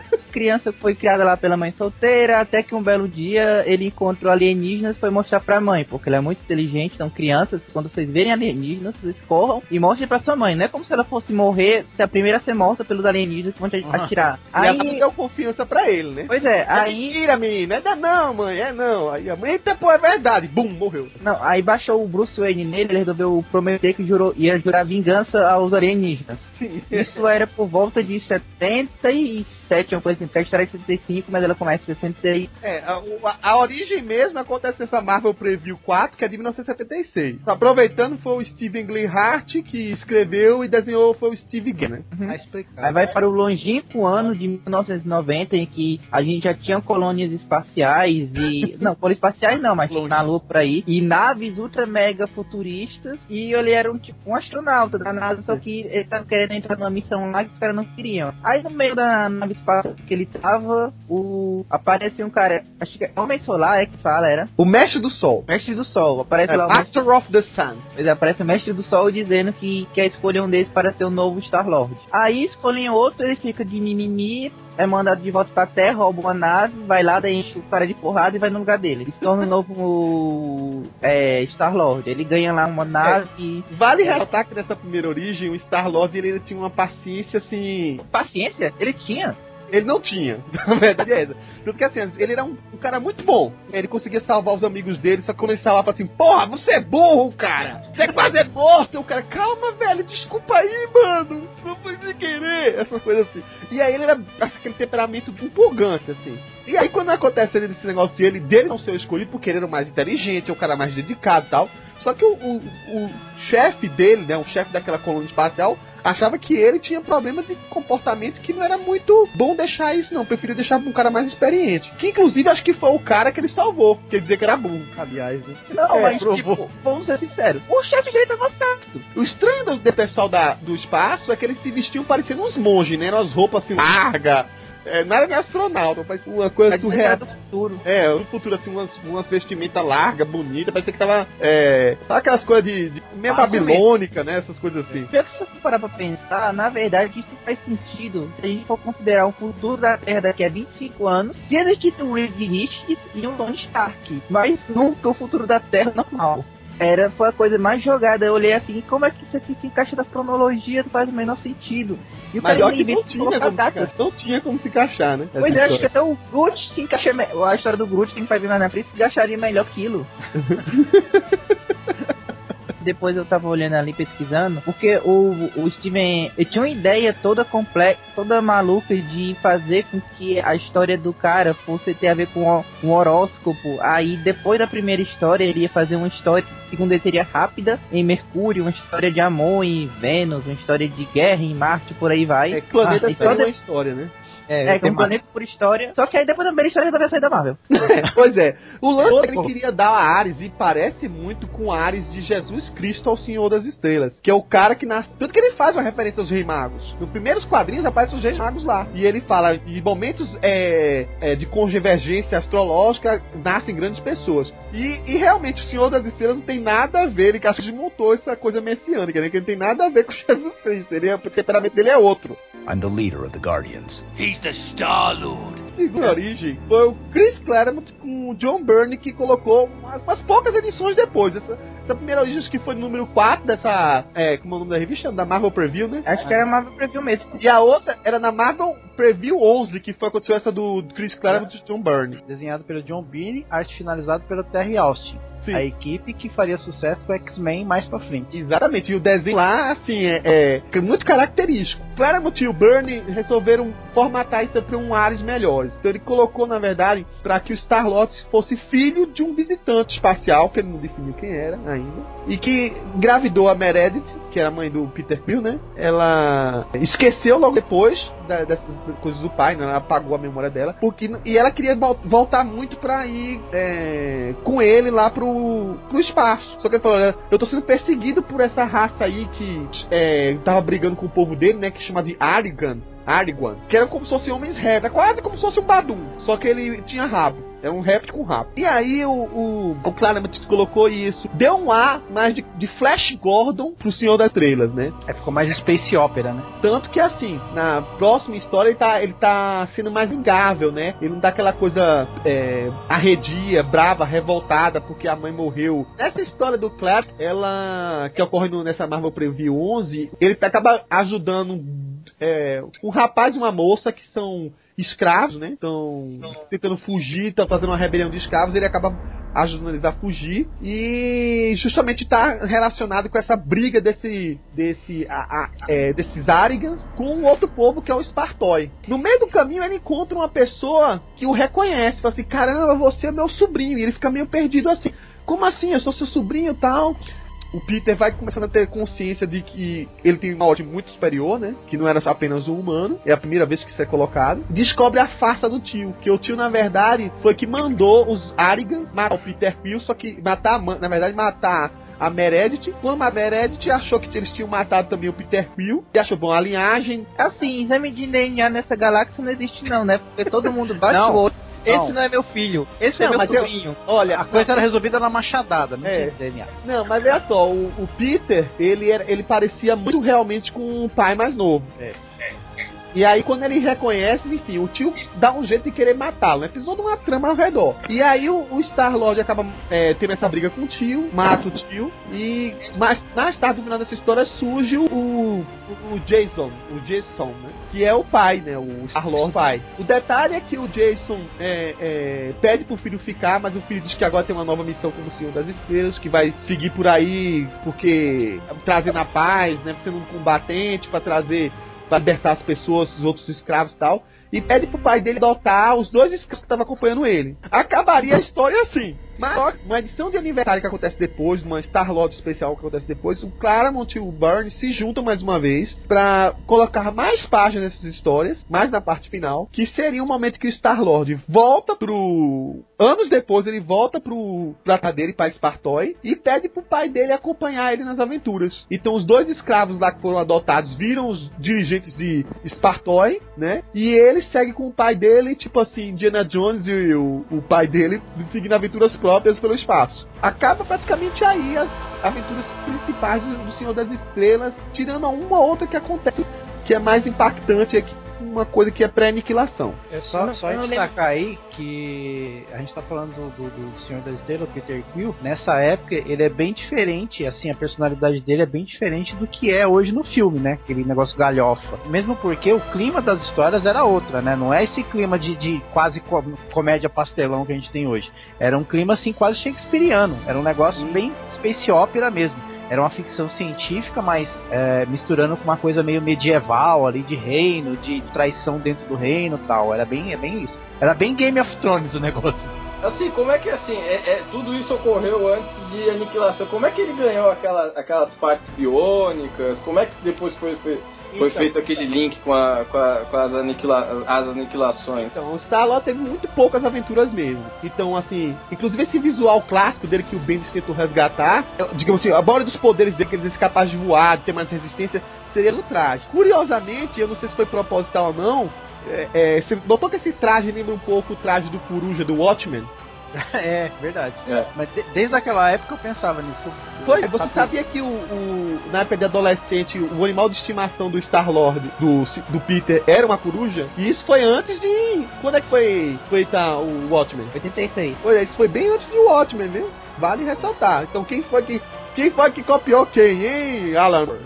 Mas barbudo? só. É. Pô, mas Agora a gente atiçou realmente a ira de pessoas que me dão medo, viu? ah, respondendo a pergunta do Felga, ele acabou com o tempo abandonando essas roupas. A última vez que ele usou essa roupa foi pra tentar deter o que um arauto de galáxia chamado o Caído, né? Aquele The Fallen Ones lá. Que aí destru... arrebentou com ele e arrebentou com a navezinha dele, que era tipo um- uma nave chamada, é, chamada de nave, né? Chip. Que era tipo o, o, sidekick dele, que dava as informações dele, ajudava a traduzir as coisas. Era, digamos assim, o, o, o braço direito dele. Quando ele se arrebentou todinho, a única coisa que a gente sabe é que durante a minissérie do Thanos, que foi escrita pelo Jim Starlin e depois pelo, pelo Keith Giffen, a gente encontra o Star-Lord com essas próteses do corpo na fornalha. E a gente não sabe por que ele tá lá. Pô, será que ele cometeu crime? Não sei. Ele já tava meio bandido ali, que ele queria mais usar o nome do Senhor das Estrelas. Ah, não quero, larguei mão do Senhor das Estrelas, não sou. Meu nome é Quill. E aí depois descobre que ele tá lá pra ficar vigiando uma cela, um lugar onde tava guardado esse caído. Que quando há uma confusão lá, uma das grandes revoltas da fornalha, que envolve inclusive o Beyonder na parada, esse caído me foge. E aí, cara, o Star-Lord já tá meio que com, com os ânimos, né, com, a moral lá embaixo por ter quase morrido, se arrebentado no último combate. Então meio que cabe ao Thanos deter esse o caído, né? Mas aí a gente pode deixar essa história pra quando tiver sobre algo sobre o Thanos, né? Pior ainda, cara, é porque pra conseguir prender ele, ele teve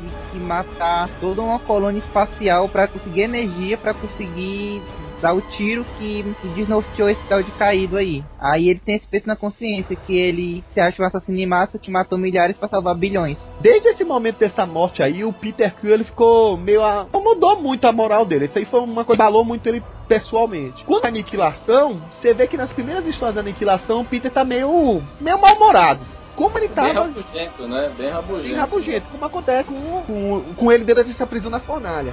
A coisa parece que muda realmente de figura no decorrer da aniquilação à conquista. Quando ele começa a se envolver com o grupo e a dinâmica com os outros personagens faz ele se mudar de humor. Ele praticamente muda bastante com o surgimento dos Guardiões da Galáxia. Então não adianta mesmo o Bendis por ele estar meio galhofa agora, ou não. Realmente é uma coisa que o, o Keith Giffen já tem uma veia no humor. Todo mundo sabe disso. Diga lá o Liga Internacional da Justiça dele e os defensores dele, né? Então não tem como Falta o terceiro, o terceiro retcon dele, não? Assim, Terrorista. é. Bom, aí o, o Paulo tá esquecendo desde hoje, mas eu vou lembrar. Paulo, você quer saber onde se encaixa a história dos inumanos que tem os, os espartóis nisso aí, não é? Ah, não, isso aí já tá encaixado, porque. Não tá encaixado, Paulo. Não, aquele negócio foi esse. Depois que o, o. Quando. Nessa minissérie do Thanos, que trouxeram o cara pro presente, remudou tudo. Mas até aquela parte ali dos inumanos, se tu for pensar, o Steven Englehart, ele criou o cara pra ser uns 15, 20 anos no futuro. Ou seja, ele é de uma geração no futuro, já que a história de 75 e a história do cara se passa na década de 90. Ou seja, a história dos inumanos estava certa e foi retconhada pela aniquilação. Ou seja, Não, maluquice. não, não, é, é e não é. Sabe por quê? Porque o que coloca é o seguinte, que o, a história do Peter Quill dessa fase aí, desses dois retcons, a gente vai considerar ele como se fosse uma realidade à parte. O que vai vingar agora é a versão meio meia que o Bendis deu. Então o Bendis colocou quase tudo que o Chris Claremont colocou e com, na, naquela fase do Star Wars especial, só que ele trocou alguns personagens. Em vez de ser esses Arigons, quem atacou a mãe dele foram os Baduns. Isso foi bacana porque deu mais uma ligação dos Baduns com os Guardiões da Galáxia. E aí tem outra coisa, aquele lance de que o Star-Lord, né, na verdade, não é, uma, não é uma coisa que foi dada pelo Mestre do Sol, mas sim é um título que se ganha entre os Espartóis. E por aí vai. Respondido? Uhum. Bom, quem vai agora? Começa aí, Drax, vai. Então tá, agora a gente vai falar um pouquinho do do peso pesado, daquele que sai batendo, vamos dizer assim, da força bruta do grupo, né? Ou vamos dizer assim, o Wolverine do grupo, né? Drax do Destruidor. O Drax, na verdade, é um, é um ser humano, né? Originalmente era um ser humano chamado Arthur Douglas, que teve um, que teve um acidente de carro que envolveu uma espaçonave pilotada pelo nosso amigo Thanos. Ele morreu nessa, né? E a filha, e so- quem sobreviveu foi a filha que foi adotada pelo, um, por- pelo mentor, né? E cresceu em Titã, que é, um, no caso, o planeta natal do Thanos. Posteriormente, essa menina virou a Serpente da Lua. E nessa é o seguinte, né? O Thanos era aquele problema tal. E aí, então, um dos titãs, o chamado Cronos, capturou o espírito do Douglas, né? A essência dele e pôs ele num novo corpo. A partir daí ele passou a ser chamado com Drax com um único propósito, né, que seria matar Thanos, né? E com isso ele começou, vamos dizer assim, se envolver com vários é, personagens do universo Dra- é, da Marvel, né? Então teve história com o Homem de Ferro, teve histórias com o Capitão Marvel, teve histórias com os Vingadores, enfim, o Adam Warlock. Essa, vamos dizer assim, pode ser considerada a primeira fase do, do personagem, né? Então, né, nessa primeira fase, ele era bem, vamos dizer assim, ele era bem diferente do, do que temos atualmente, né? Ele, inclusive, tinha, tinha certos poderes que hoje já não se manifestam, que é, é energia, lançar, é, é, como é que fala? Disparar raios, voar, Telepatia. né? Só complementando aí um pouco da origem do Drax, história de corpo artificial é mais uma, quase uma referência bíblica da história, porque ele praticamente surge da, da lama, né, da terra do planeta dele, da lua de Titã, né. Curiosamente, é, a, toda a história do Drax é completamente vinculada ao Thanos. É tanto que assim, aparecia o Thanos querendo fazer um problema, vinha logo em seguida em algumas páginas o Drax arrebentando paredes assim, ó, eu vim matar você. E era aquela coisa assim, metódica. Só que assim, Thanos começou a ganhar muito mais fama que Drax no decorrer das histórias, né? É, é a primeira vez que surge o Drax, surge o Thanos, surge o Mentor, surge toda, digamos assim, a, a mitologia de Titã, dos personagens de Titã.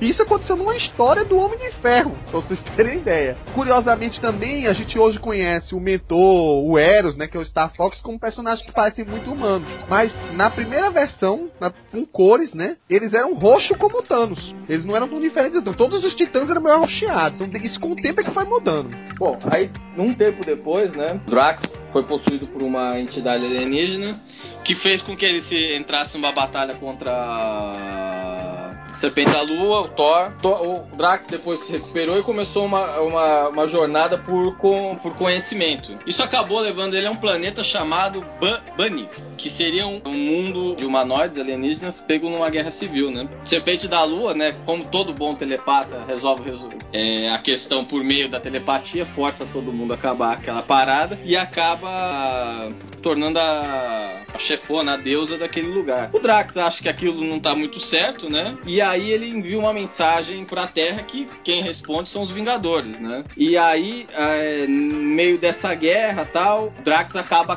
vamos dizer assim, caindo, né? A Serpente da Lua acaba retirando a essência, a essência daquele corpo do artificial, né? Isso então, vamos dizer assim, marca a primeira fase do, do personagem, né? Então é, era basicamente isso mesmo. É, ele, ele foi perdendo, digamos assim, tanto interesse que assim, o pessoal costuma relacionar muito o. O Visão como se na versão do Martian Manhunter, alguma coisa desse tipo, né? Da DC, né? O, o como é o nome dele? O Caçador de Marte. o Caçador de Marte. Jax. É o Jax. Começa a querer relacionar com o Visão. Eu não acho nada parecido um com o outro. Na verdade, a tentativa da Marvel de colocar a versão dele do Ajax era o Drax. Só que eu acho que acabou não vingando. Porque o bicho realmente era verde. Tinha um poder telepático no começo. Era fortão. Era cuspido e escarrado o cara. Só que Tá realmente ele, não- pedido. ele, ele não tinha apelo realmente nenhum, né? E a- o drama dele, que essas maluquices que a Marvel colocava de é, ressuscitar, da filha ser de um jeito, e aí é, ele nunca se deu muito com a filha em momento algum, né? Eles nunca se deram muito bem. Apesar de, de a, a revolta dele, a grande vingança dele ser por conta do, do Thanos ter matado a filha dele, a, a, a revolta era maior do que o amor que ele tinha pela filha, mesmo depois de ter encontrado a menina, né? Sabe aquela definição de obsessão? Que é que quando você dobra os esforços quando já esqueceu o objetivo. Isso foi o que aconteceu com o Drax. Ele passou a ser. A obsessão dele passou a ser tanto o Thanos que esqueceu qual era a razão que ele tinha pra querer matar o Thanos. É, Bom, é por aí. Ele foi criado pra isso, né? Ele foi era a arma definitiva contra o Thanos, né? Isso em aniquilação a gente viu. Bom, enfim, vamos chegar lá. Depois de toda essa quinzumba aí, deram mais uma chance pro personagem. E aí ele surge naquelas histórias da. da cruzada, é, cruzada do infinito, né? Da, É, ele que- surgiu da volta de Thanos, na verdade, quando o Thanos estava coletando de novo as joias do infinito nas histórias do Ficha Prateado, né, que pelo Ron Lee. A, a, a- digamos assim, é uma das fases que eu mais gosto, eu lembro muito, porque eu adorava essa, essa parte espacial do Jim Starlin por aí vai. Thanos volta, imediatamente o mentor, é, as, as orelhas do mentor, do mentor mexem um pouquinho, você ó, tem que voltar com o Drax. Ele tinha perdido a função, né, o, o Thanos estava morto, né, nesse meio tempo, mas agora ele precisa voltar. E resolveu, assim, voltar o bicho no boost, né? O Drax voltou 5, 6 vezes gi- maior do que era, gigantão. Mas completamente retardado. É, é aquele negócio, né? Aumentou o corpo dele, mas deixou o cérebro do mesmo tamanho. Aí no sangue não dava conta. Não foi proporcional, né? Vale ressaltar que o retardamento do Drax não era um retardamento Hulk, era um retardamento inocente. O Drax era muito limitado para entender é, ideias abstratas e para entender sarcasmo.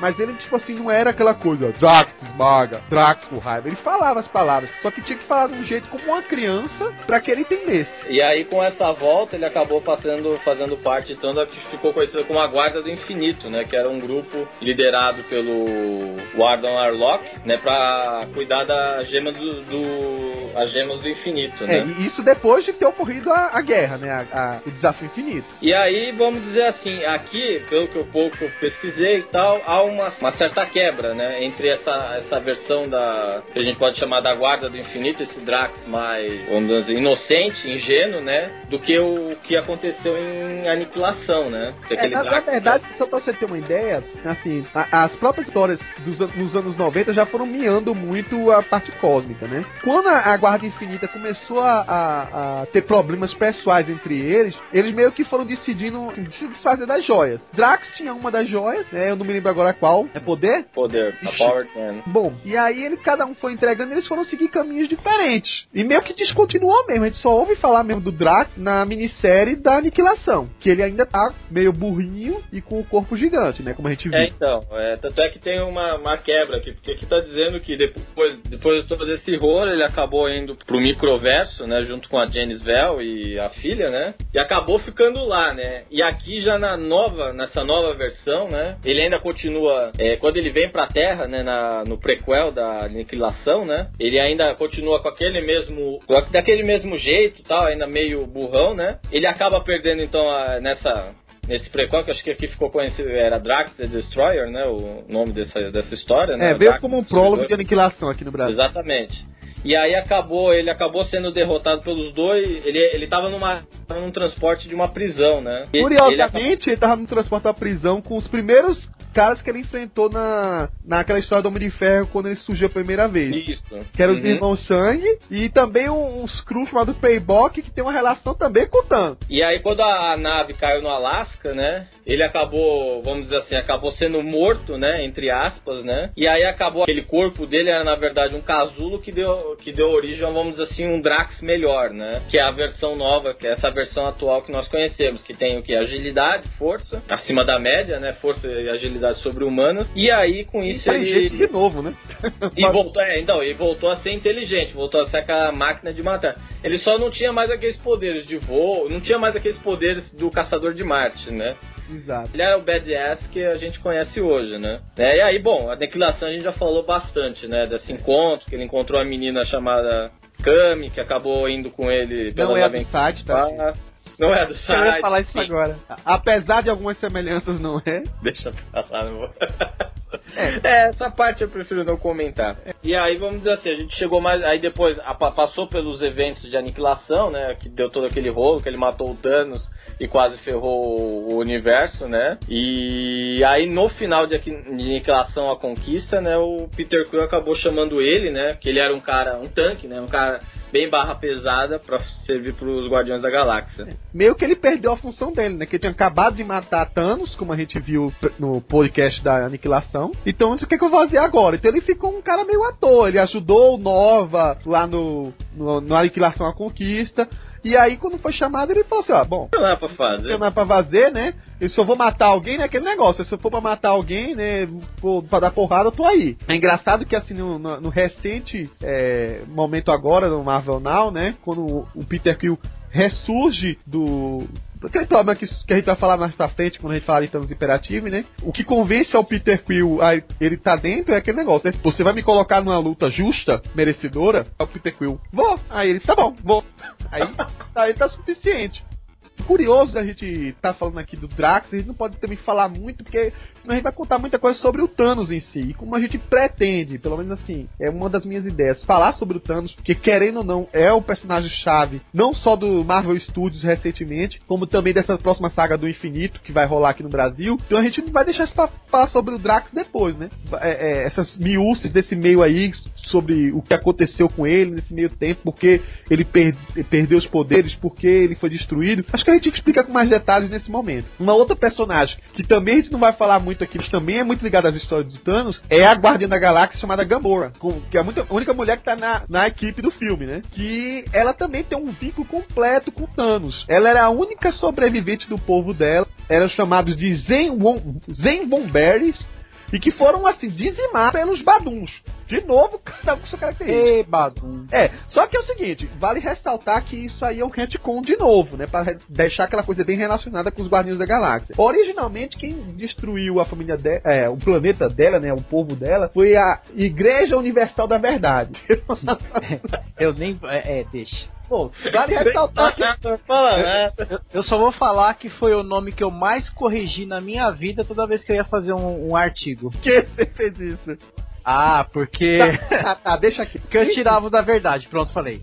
Thanos criou a, a Gamora e foi treinando ela, dando instrução a ela pra ela se tornar uma grande assassina, né? Pra ela ter uma serventia pra ele. Em momentos assim, atos assim da história dela, teve um momento que ela foi pra um planeta, ela acabou sendo atacada por atacada e estuprada, né, por bandidos locais. Thanos salvou ela, mas em vez de bancar o pai bonzinho, não, ele deu uma bronca nela, porque ela baixou a guarda, assim, vacilou, né? E ela, digamos assim, cada vez mais, digamos assim, tinha aquele misto de raiva do Thanos ao mesmo tempo que uma certa necessidade de de, de dever com ele, já que ele que salvou ela praticamente. A coisa só muda de figura quando ela conhece o Adam Warlock. Ela, na verdade, tem uma origem, primeiro, uma revista Strange Tales, 1980, que também foi escrita por Jim Starlin, mas só teve em duas edições dessa revista. Logo depois ela tá batendo de frente com Adam Warlock e com o Pip, que é aquele trollzinho pequenininho que muita gente conhece desde a época do Desafio Infinito, né? Depois que eles acabam se esbarrando para ter o único objetivo comum de destruir o Mago, que é a versão maligna do, do próprio Adam Warlock, né? Eles acabam é, atingindo o objetivo deles, conseguem derrotar o, o Magus, só que em determinado momento o Thanos meio que deixa ela. E ela fica meio assim, olha, meu mestre me abandonou tal. E o Adam Warlock, que sempre teve aquele, aquele quê de Messias, né? Meio que estende a mão para ela, para que ela se junte a ele. Então, nas histórias do Adam Warlock, praticamente ela se torna um personagem coadjuvante. Fica ela, o Adam Warlock e o Pip.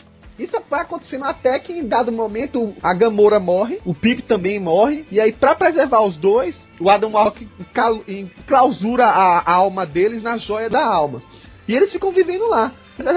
Em determinado momento, o próprio Adam Warlock, acontece com ele que ele também vai lá, o espírito dele vai para lá, e lá é meio Nirvana, né? Todo mundo é feliz, saltitante, a coisa bonita do mundo. E permanece assim, né? Até que, mais uma vez, no pré no pré-desafio infinito, o Thanos está para voltar e aí ele na necessidade de se livrar daquela joia, né, da, da daquele calabouço lá, para deter o Thanos, ele escapole junto com a Gamorra e com o Pip para formar a primeira momento de resistência ali contra o Thanos e as joias do infinito. E irmão, quem já leu Joias do Infinito já sabe, né, que acontece todo o dramalhão no final, o Helga falou aí, ela a, a, formação da guarda, ela é uma das pessoas que tem posse da joia. É, a joia dela, eu acho que era da mente, começava a dar visões para ela, né? Ela tendo. Ela, da mente era do tempo, não me lembro agora. E começava a ter alucinações, ela começava a ter. passar muito mal com aquilo. E, e teve uma série de pequenas histórias curtas com Adam Warlock, enfim.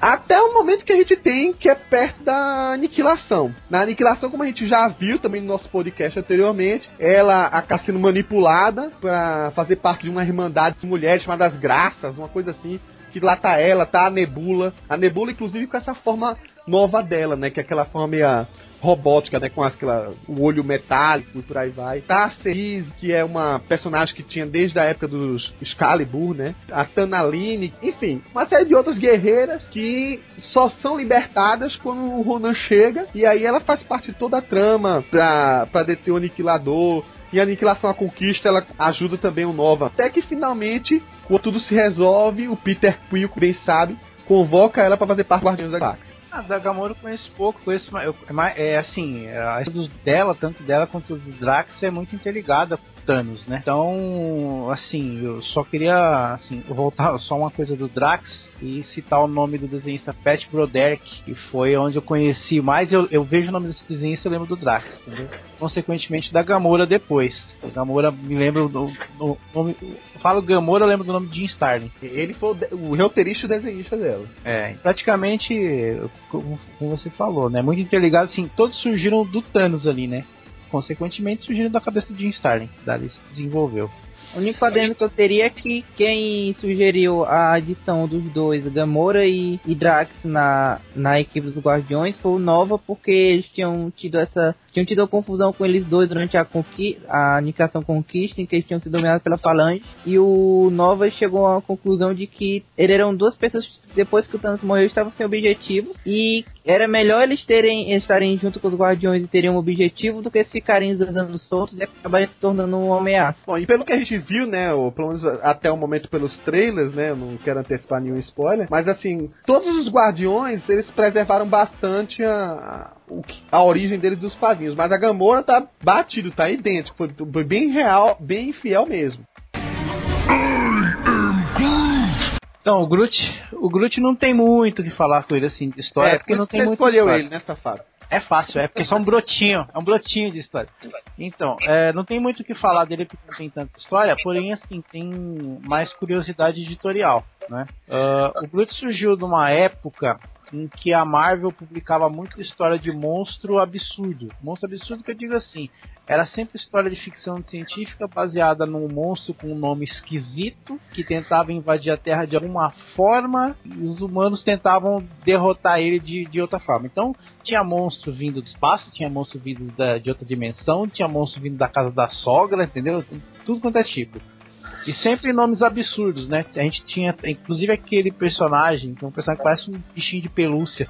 Aquele Shemu, ele, ele, é, ele, ele é dessa época também. É, Ele inclusive um ele tá no Aniquilação da Conquista. ele tá na, na- na conquista, entendeu? Então era assim, era um nome, era, era a, a, linha editorial daquela época era assim, você criava um nome tipo Blairgors ou a, a- o Hamster Corcunda, pronto, criou um personagem, desenvolva a partir daí. Eu fiquei decepcionado ao saber que o Jack Kirby não gostava muito de fazer essas histórias porque era, era muito simplista nesse sentido, né? Mas era divertido. Então daí surgiu o Groot, lá era chamado de, de uma espécie de monarca da, do planeta X. Sabe lá Deus onde é que era o planeta X, ninguém nunca explicava. Mas as histórias eram assim mesmo, não tinha muita explicação. E é aquela história fechada que surgiu um monstro em forma de árvore, né? Uma árvore gigante. Pra gente é uma árvore gigante, mas no planeta dele deve ser. é- Era comum, não, era uma árvore igual do nosso planeta. E foi derrotado. Tempos depois, é, esses personagens que eram criados como monstro, eles ainda eram da Marvel. Então, passo a passo, foi, foi sendo reaproveitado de um jeito ou de outro dentro do universo Marvel. Um exemplo disso, por exemplo, é o Fim Fan Fum. Que ele também é dessa época, um monstro dessa época foi reaproveitável no- na mitologia do universo. O Groot ele apareceu, eu me lembro assim, numa história do Hulk que justamente homenageava esses monstros. Uma história que um alienígena ele recolhia acho que sete, sete monstros, se eu não me engano, para lutar contra o Hulk. Entre eles o Groot. É, lembrando que o- hoje a gente tem aquele o personagem o Groot que ele fala só eu sou Groot, eu sou Groot. Naquela época ele falava pra caramba. Ele, ele- era, era um monstro, mas não era um monstro que grunhia. É um monstro que gostava de fazer discurso. Era um vilão, praticamente. Mesmo, né? Porque ele, é- é- é- ele falava que era monarca do planeta X, dava a ideia de que ele era o ditador do planeta X. né? O- Devido o ao Pa- discurso dele. Paulo, em, em conversa particular comigo, ele lembrou uma coisa. Fala aí, Paulo. É que no Aniquilação Conquista ele falava muito também. E ele Falava, era né, pra caramba. É. Foi um, por assim dizer, um- foi um retcon a partir do, da dupla DNA. Porque quando ele voltou, que ele voltou eu sou o Groot. Aí É, quando ainda- foram contar o passado dele, tanto no DNA quanto no Bendis, aí acabou normalizando isso. É, foi tanto o, Abnett e, e o Lenny que fizeram que teve uma minissérie do Rocket com o Groot. E nessa minissérie, quando o Rocket vai no planeta X, todo mundo lá só fala I am Groot, I am Groot, ele fica perdidinho. É, então. é, dá a ideia até que aquelas. Toda vez que ele se destrói, transforma num brotinho de novo pra transplantar, ele vai perdendo um pouco da. move- na- um pouquinho da, da verve dele com as palavras, né? Também ali. O problema E é de quem escuta, cara. O Maximus mostrou isso. Eu ia falar. É, o Maximus falou assim que não é. Não é é, ele falou assim que não é que o Groot fala eu sou o Groot, é a gente que não sabe ouvir direito as nuances que tem entre essa frase, entendeu? Porque ele é um gênio, e não sei o quê. Então, o Maximus. E assim, essa, essa foi a curta história do Groot, assim, não, não teve muito desenvolvimento. Aí simplesmente a- o, o Kate Giffen, né, doido, ele reaproveitou e fez esse exército de Brancaleone aí, que fu- futuramente seria os Guardiões da Galáxia, ele pegou, tinha mais de absurdo. E não tinha nada mais absurdo do que o Groot, que era uma árvore gigante que achava que era monarca do planeta X. Inclusive, esse negócio é tão absurdo de monarca do planeta X que dá a entender que ele é meio assim. Ninguém no universo Marvel parece conhecer muito assim desse tal de planeta X. No começo eles dão até ideia falam assim, não, esse cara além de ser uma árvore falante, gigante, ele é meio doido, entendeu? Ele tá Ele, fazendo- ele é doido por completo, sabe por quê? Porque no planeta X, os outros am Groot lá reclamando, pelo que também se diz, é ele- eles disseram que ele não era monarca coisa nenhuma, ele era uma pessoa que estava auto-intitulando, sem merecer, ser um É. monarca. E aí prendem ele numa, numa, numa praia assim, com as correntes. Lá eles têm um monte de pica-pau mecânico que tá lá pra dar o castigo dele, que os pica-pau ficam picando ele lá. Pra dar dor dele. No momento final, pra, pra quando o Rocket vai tentar salvar ele, os papagaios se. Os papagaios, os pica-pau se revolta e começa a querer incinerar o Groot, cara. Tocando fogo pela bico assim. Pá! Cara, mas nessa época aí também do Stan Lee, cara, era, era maluco demais. Porque se Era. vocês forem, forem relembrar da época do Quarteto Fantástico, as primeiras edições do Quarteto Fantástico, o Quarteto Fantástico foi pra outro planeta X e que era. O monarca era um semi-anão ultra cabeçudo que governava um monte de anãozinhos cabeçudos. E até eles ficam lá com anos e anos com a nave, que diz essa aqui é a nave que a gente trouxe do planeta X. Era bem nesse clima mesmo. Acho que eles foram para outros continentes do planeta X, É, pode. pois é, pode ter essa explicação, porque no planeta X tem uma outra área que é um monte de bichinho fofinho que fica sendo os rebeldes do planeta X. Então não só tem Nossa. árvore lá, não. O planeta X é, é, é, é o, é o planeta da maconha. cara. Será que o planeta X não, tipo assim, ó, é o planeta X? Qual X? Não, X qualquer, é X. X. É por isso que chama X, é. É um planeta X qualquer aí, tá bom. Na dúvida, é um planeta besta qualquer ali. De um lado tem árvore e outro lado tem bichinho fofinho, cara. E de um último tem uma Xuxa. É, tem... Ah, meu Deus do céu. You're a laser gun packing talking raccoon? Who you calling a raccoon? Bom, pra fechar, quinteto do, dos Guardiões da Galáxia que foram pro cinema, né? Dessa nova trupe aí. Vamos falar do personagem que tá causando mais furor entre a nerdaiada que acabou de conhecer o grupo agora, que é um certo guaxinim chamado Rocket Raccoon. Ou Rock Raccoon. Vamos primeiro resolver essa questão aí do Rock ou do Rocket. O pessoal fala assim, ah, Rock é a versão brasileira e Rocket é a versão americana. Cara, gente, não é. não é Isso é uma coisa que até a Panini já devia estar consertando e não faz. Rock é o diminutivo de Rocket. E ele é baseado numa música dos Beatles chamado Rock Raccoon. Ele foi criado por Bill Mantle e pelo Keith Giffen. E, e ele surgiu pela primeira vez numa revista chamada Marvel Preview 7. Lançado em 1976. O engraçado disso é que era uma história que tinha participação do Hulk, que se juntava com esse Rock Raccoon aí, que era tipo um Ranger espacial, roupa verde mesmo, que tinha uma certa trupe e estava lutando contra o vilão da época deles, que era uma topeira. Mais tarde é explicado de onde veio esse, esse guaxinim maluco aí, porque ele estava no espaço. Explicação bem lógica, bem própria. É o seguinte, ele era o, assim, o protetor de, uma de um local, né, de um, tipo um sistema planetário chamado é, quadrante, é, quadrante Keystone. E lá era um planeta que todos os animais lá, eles eram meio que humanoides, falavam super inteligentes. Ele namorava tipo uma lontrinha, uma fuinha lá. O grande amigo dele era um imediato, era o Walrus, que tinha um, os dentes da, um, do, do Walrus, que era. O Walrus, por sinal, é um leão marinho, é uma morsa. É uma morsa isso. É. O Walrus, que é uma morsa, os dentes do, da morsa, ele trocava os dentes para usar tipo um laser, uma, uma chave de fenda e por aí vai. E esses eram os grandes companheiros de aventura dele. Uma das coisas mais curiosas do Rocket Raccoon é que ele, nesse planeta que ele protegia, ele, ia, ele tinha que proteger uma, uma trupe de sacerdotes que eram chamados de lunáticos. Esses lunáticos escreviam umas coisas, uma bíblia que ele chamava a bíblia deles, né? E que o Rocket não entendia muito. Ele falou assim, nossa, são coisas muito estranhas, muito surreais, eu não entendo. E tinha, na verdade, a missão, além de dos bichinhos proteger esses lunáticos, esses- esse grande povo iluminado aí, é, tinha duas pessoas que ganhavam, assim, eles competiam de uma forma é, é, é, não muito saudável na produção de brinquedos para esses lunáticos. Um deles era tipo uma salamandra, um, tipo uma cobra, um, um largato, que essa salamandra era o Lord Genie. E ele produzia os brinquedos e tal, essas coisas. Do outro lado, tinha um outro competidor de produção de brinquedos, que era aquela topeira. O nome da topeira era Judson Jakes. Nesse meio tempo, eles produziam uns, uns palhacinhos assassinos, eram umas coisas muito surreais, entendeu? E aí, a grande missão do Rocket Raccoon era... meio que tamponar essa guerra dos brinquedos aí, que eles chamavam de The Toy War, né? Pra proteger a população local. Porque, inclusive, eles decidiram que não ia. Aquela briga de não produzir mais brinquedo e precisar de botar os brinquedos pros, pros lunáticos. Surge uma- um coelhinho assassino que vai lá tentar matar o, o, o Rocket Raccoon, que é o Black Jack O'Hare, que tipo é o Black Jack Lebre.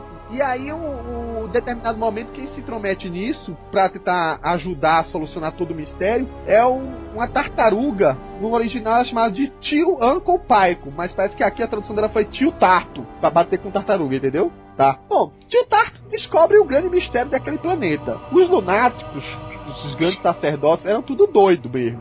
Eram gente que foi lá que foi tipo internada num planeta pra servir tipo de um experimento de, uma, de um povo lá pra tentar curar, sabe, a cura da loucura. E aí colocou eles vivendo como se fosse uma sociedade, ou seja, todos os doidos juntos num só lugar. E aí os caras ficavam estudando, fazendo nota e tal. Em determinado momento, o, o- esse povo, né, os cientistas tiveram que sair desse planeta. Aí, gente, eu vou fazer o seguinte, que sair, vou deixar os robôs pra cuidar deles. Os robôs, em determinado momento, acharam que eles estavam perdendo muito tempo cuidando dos malucos, eles iam pesquisar a cura dos malucos. Aí o que, que eles fizeram? Pra não ficar perdendo tempo com os malucos, eles decidiram que iam criar animais de estimação modificados geneticamente pra ficar cuidando dos doidos, dos lunáticos, enquanto eles pesquisavam a cura. Então, cada um foi jogando o problema pro outro. Quando o Rocket Raccoon descobre isso, meio que foi um banho de água fria pra ele. Caramba, velho! Eu tentava entender os escritos desses sacerdotes, é tudo. Não tem nada sentido nenhum. Eu tava lendo que doido escreve, qualquer coisa surreal. E aí, bom, enfim, ele com o tio Tarto com os androides locais, e quando descobre que, digamos assim, a grande ilusão que eles viviam, é meio que ajudam os doidos a se curar, se resolve e aí pronto, o Rocket Raccoon vive no planeta dele agora não mais com a obrigação de ficar cuidando dos lunáticos, que eles foram curados e foram voltar para casa, e o planeta ficou só pros bichinhos, os bichinhos de estimação fofinhos, geneticamente modificados. Isso aí meio que foi meio que descontinuado quando o Rocket Raccoon surgiu muito tempo depois em Aniquilação à Conquista. Ele mal apareceu nesse meio dos, no meio desse caminho, acho que teve uma outra história. E aí ele surge de novo em Aniquilação à Conquista, pra se juntar com o Senhor das Estrelas, o Groot, pra resolver o problema da Falange lá. Ele continua na equipe quando é formado os Guardiões da Galáxia e fica sendo o grande assim, parceiro do Peter Quill, né? Ele é praticamente o cara que tem as ideias, é o cara que inventa as máquinas mais elaborantes, sabe bastante de armamento. Ele é o, o, o casca grossa da equipe. Isso vai se mantendo até o momento, né, que a gente já viu nos podcasts de Aniquilação à Conquista, Guerra dos Reis, até acontecer um probleminha que logo depois de do, da saga Thanos Imperative, onde o Peter acaba desaparecendo por um tempo, a equipe se desfaz de Guardiões da Galáxia meio que se desfaz. O Rocket meio que vai tentar arrumar emprego no escritório sendo meio que entregador de correspondência numa empresa chamada Timely Inc. é, qualquer mera coincidência aí, viu? Pô, o Rocket fica já sem paciência nenhuma, que o, o pessoal da Time Inc. inclusive contratou ele meio que como cota. Eles precisavam contratar bichinhos bonitinhos para trabalhar na empresa. é, é exatamente isso. E aí o pessoal chega pela lá, vai pegar a carta dele e falar: Obrigado, Rocket, como você é bonitinho. Alisava a cabeça dele. Obrigado, Rocket. Olha que gracinha você é. E ele sem paciência nenhuma. Quando surge a primeira oportunidade dele cair fora dali, que a empresa dele é atacada por um palhaço assassino, é quando ele começa a ter um pouco de lembrança da vida posterior desse, desse quadrante da Keystone. A primeira coisa que ele faz é buscar o parceiro dele, o Groot. É nesse momento que eles estavam, o Groot lá dos pica-paus lá. E juntos eles voltam pro planeta quando tá acontecendo um novo problema lá. Agora, dessa vez, é um, um, um dos doidos lá que estava sendo enclausurado do planeta tinha poderes telepáticos. E descobre-se que a história original foi um pouco modificada aí. O Rocket, na verdade, meio que fugiu do planeta e tentou enclausurar esse, esse, maluco que tinha poderes telepáticos lá e deixou o quadrante meio fechado, porque se ele conseguisse escapar daquele quadrante, ele podia dominar toda a galáxia. Porque à medida que, aquele, que ele conseguia atingir a mente de outras pessoas e fazer as pessoas terem alucinações, terem. imaginar a vida como se fosse outras coisas. Inclusive, a vida do Rocket como Ranger Raccoon, segundo essa minissérie, foi uma coisa induzida por essa entidade aí psíquica. Quando ele volta com o Groot, junto com os antigos amigos dele, né? O, a moça, o coelhinho e com a namorada dele. Eles juntos dessa vez conseguem fazer uma resistência para derrotar o inimigo. Tem, tem, um pouco de uma mudança dessa origem deles nova, que é colocada pelo Dan e o Andy Lanning, da original, mas muita coisa se mantém continua tendo os malucos, continua sendo eles bichinhos que foram construídos para servir eles e por aí vai. Bom, o logo depois quando ele salva esse mundo, né, desse quadrante aqui, que é o chamado de meio mundo, ele passa um tempo sendo um, ele e o Groot, né, sendo heróis de um programa de TV do Mojo. Nossa. É, isso é bem breve, até o momento que o, que o Peter Quill volta e quando encontra o Rocket Raccoon num bar lá, faz o convite para ele, que é uma das edições que é disponibilizada gratuitamente na internet. E aí temos a volta do Guardiões da Galáxia com a mão do Bendis dessa vez. Viagem, viagem, viagem, né? Tá, tá, boa isso daí. Agora, só citando esse, a questão do nome Keystone aí, inclusive tem cenas lá que parece que os Keystone Cops, né? Os policiais lá. É uma homenagem àqueles, àqueles Keystone Cops dos filmes mudos, né? Da, de 1900 e bolinha, quando tinha aquela, aquela série muda que mostrava um monte de policial, tudo fardado igualzinho, correndo atrás de carro bem rapidinho lá, uma série bem antiga. Dá, dá uma pesquisada no YouTube que vocês vão achar. Dos filmes mudos. Que mais recentemente, porém só o velhinho aqui descobre, inspirou o videogame da Atari chamado que a gente chamava de Pega Ladrão. Foi de velho. Cara, vou ser sincero contigo. Eu tava. Eu, eu, eu li essa história aí do, do, do Rocket que eu tentei ler, mas eu juro, é muita viagem, cara. É muita eu viagem. sei. Eu, não. é- Eu parei Eu- duas vezes e eu tive que ler a história de apoio que tem lá, lá atrás, que ela ajuda.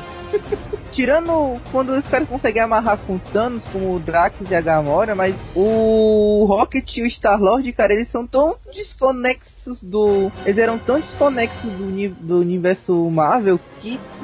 Sei lá, cara, parecia tipo. Ah, o Hulk apareceu nessa história e ajudou ele. Ah, beleza, mas é a mesma coisa o Super-Homem ter encontrado perna longa numa história. É por aí. Porque é tão maluco quanto. Até o nome lá, sei lá, os Looney. Na hora eu imaginei, sei lá. É, É, cara, quando eu vi Lunes, quando eu vi Timely Inc., eu falei, cara, eu tô forçando a barra aqui. Cara, isso daí, agora pronto, agora eu vou, eu, vai ser eu que vou apanhar, mas isso daí é uma maior mostra que o Morrison não é maluco de jeito nenhum. As viagens dele são totalmente controladas. Ah. Perto disso aí, viu? Não, é- é- é- essa equipe aí da Marvel nos anos 70 não, cara. invazia E é- as histórias espaciais, fumava um pesado. Porra, é, é- é- era aquela panelinha que ia lá no cantinho do corredor da Marvel. Não, vamos ali pra fazer a reunião pra fazer roteiro e voltava Ó, tudo quando, alegre. tô, quando eu tô falando isso, viu, querido ouvinte aí, eu tenho base, viu? Tá, tá lá na, É. história secreta da Marvel. Tá, tá lá mesmo, é verdade. Tá. Pô, só, só um adendo aí, o, o desenhista original que criou Rock foi o Kate Giffen desenhou, tá? Ah, é, a do Hulk, né? É, ele dese... não, do Hulk, na, aquela história do Hulk foi o Sal Buscema. Agora o Kate Giffen, ele criou o visual, ele criou o guaxinim. Ah, bacana. Ei, mas pelo menos, cara, a gente tem que agradecer que ele se baseou em Rocket Raccoon. Imagina É. se a história tivesse se baseado sei lá, em Lucy and the Sky and Diamond. Não, mas veja Ó, falar a verdade, não tá muito longe não, viu? Não, mas é- a Lucy existe e ela é uma fugitiva, cara. É, então, tá, tá ali. Tá lá dos fugitivos. É verdade. Essa, essa minissérie aí, pelo que eu tô vendo aí, assim, do, do Rocket, foi escrita pelo próprio Mantulo e desenhada pelo Ma- Mignola, né? Isso, a Ministério do Minola, me- re- realmente, bem lembrado. Ah, legal. Então, material, é, é, é dessa, disso aqui não saiu nada aqui, né? Só importado, né? Não, é, eu, eu peguei isso aí é, é na sorte. Depois até empresto pra você, Pelga, que é o tipo de história que você vai gostar. Apesar das maluquices, ela tem um monte de coisa assim, que é, digamos assim, crítica à sociedade, essas coisas tudo que são engraçadas. Mas o problema dela é quando você vai querer colocar ela no contexto do universo Marvel real, né? Ah, não, isso Não, aí, aí se perde, né? Mas enfim. Mas é legal, porque querendo ou não, fica uma história confusa do Rocket Raccoon. Na verdade, ninguém sabe direito, nem ele lembrava mais do que ele era. tá mais desenvolvida que o Howard. Tá mais que. De qualquer forma, tá mais desenvolvida que a do Howard, o pato. É, bom, né? E, e, assim, do, do Raccoon aqui no Brasil, publicado aqui no Brasil, pelo posso estar enganado. Mas o que eu me lembro só tem aquela história do Hulk mesmo. eu acho, sinceramente, fica até a dica aqui. A gente tá já próximo do podcast, a gente sempre faz aquelas recomendações, aquela pausazinha pra refletir. Ah, tá saindo tanto material agora com essa história de coleção histórica. E veja, veja só, a Panini tem, se publica em forma de quatro. E se ela pegar um pouquinho, um volume pro Star-Lord, pro Senhor das Estrelas, um volume pro Drax, um volume pra Gamora e um volume pra o Rocket com o Groot, ela fecha uma coleção histórica que eu acho que vende, porque o Dá- público tá se interessando bastante. Dá é, uma questão, caixinha legal, né? é uma questão de Tá muito atenar. boa também. Ah, O esquema é colocar do Rocket por último, porque senão as pessoas vão, sei lá, tipo, não vão querer continuar. É, Eu não sei, eu acho que depois do filme isso aí vai se inverter. é, é, não sei. O filme, o filme, a dimensão que o, o Rocket tem, ela é, ela é fiel, querendo ou não, porque ele acaba não lembrando da origem dele, mas é, é- é- o filme é muito aberto pra tudo, tudo se encaixar ali. Eu não, vou, eu não vou nem comentar muito, porque a gente vai deixar isso pro próximo podcast, que eu espero que algo, pelo menos boa parte de vocês estejam com outros convidados também. Então, momentos finais, comentários aí. Cara, assim, fazia tempo até que eu vivia falando contigo pra gente fazer um podcast do Guardiões, realmente. É, é das minhas equipes, a partir, a partir da parte da aniquilação, foi uma das minhas favoritas. Eu tô na expectativa pra ver como é que vai ficar esse filme, porque era o que eu, era o que eu mais estava esperando, assim, tipo, desde Vingadores, pelo menos. E bora ver isso aí. Mas a verdade é que, pra ser sincero contigo, as origens pré-aniquilação da maioria desses caras é muito maluco. Cara, acho que assim, Guardiões da Galáxia tem tudo para ser o próximo grande hit mesmo. Tomara que com o sucesso do filme a Panini engate e publique aquele, toda aquela. toda essa fase, cara, do, do The Nabbit, porque é muito boa mesmo. É, é um material muito bom, né? Guardiões da Galáxia tem tudo realmente para ser o próximo grande hit da, da Marvel. Não sei quando, mas vai ter sim o primeiro seis edições do do, do, guardi, do volume do Guardião da Galáxia novo, né, de 2008. Se bem que eu, recentemente eu tenho até me interessado pelo original também. Olha, toda essa maluquice aí, eu falo que a maluquice do Raccoon, do Groot, dos próprios Guardiões novos aí, eu só só ponho a culpa numa unicamente insana no meio disso tudo. Eu culpo, eu culpo até o filme também. O Kate Giffen. Kate Giffen. não, não, não, tem outra explicação. Cara, o, Tim, é, o Tim é, também é tá- ele. Ó, o Jim Starlin e o Bill Manto levam muita culpa no cartório aí também. Não leva, mas, mas assim, você vê, é. Pô, só, só aquela mente insana do Kate Giffen, mesmo pra, pra reunir um- uma trupe de personagem, o, a- o universo Marvel, o universo Marvel da parte cósmica tava dando muito certo, mas os caras estavam experimentando aquela questão de fazer minissérie e tal, até enganar, engatar uma série mesmo. Ninguém sabia ao certo o que fazer não queriam fazer uma Guarda do Infinito, isso é óbvio. Aí veio Kate Giffen, fez uma, uma minissérie do Star-Lord, do Senhor das Estrelas, né? Que você fala assim, não é do Senhor das Estrelas. Não, não era.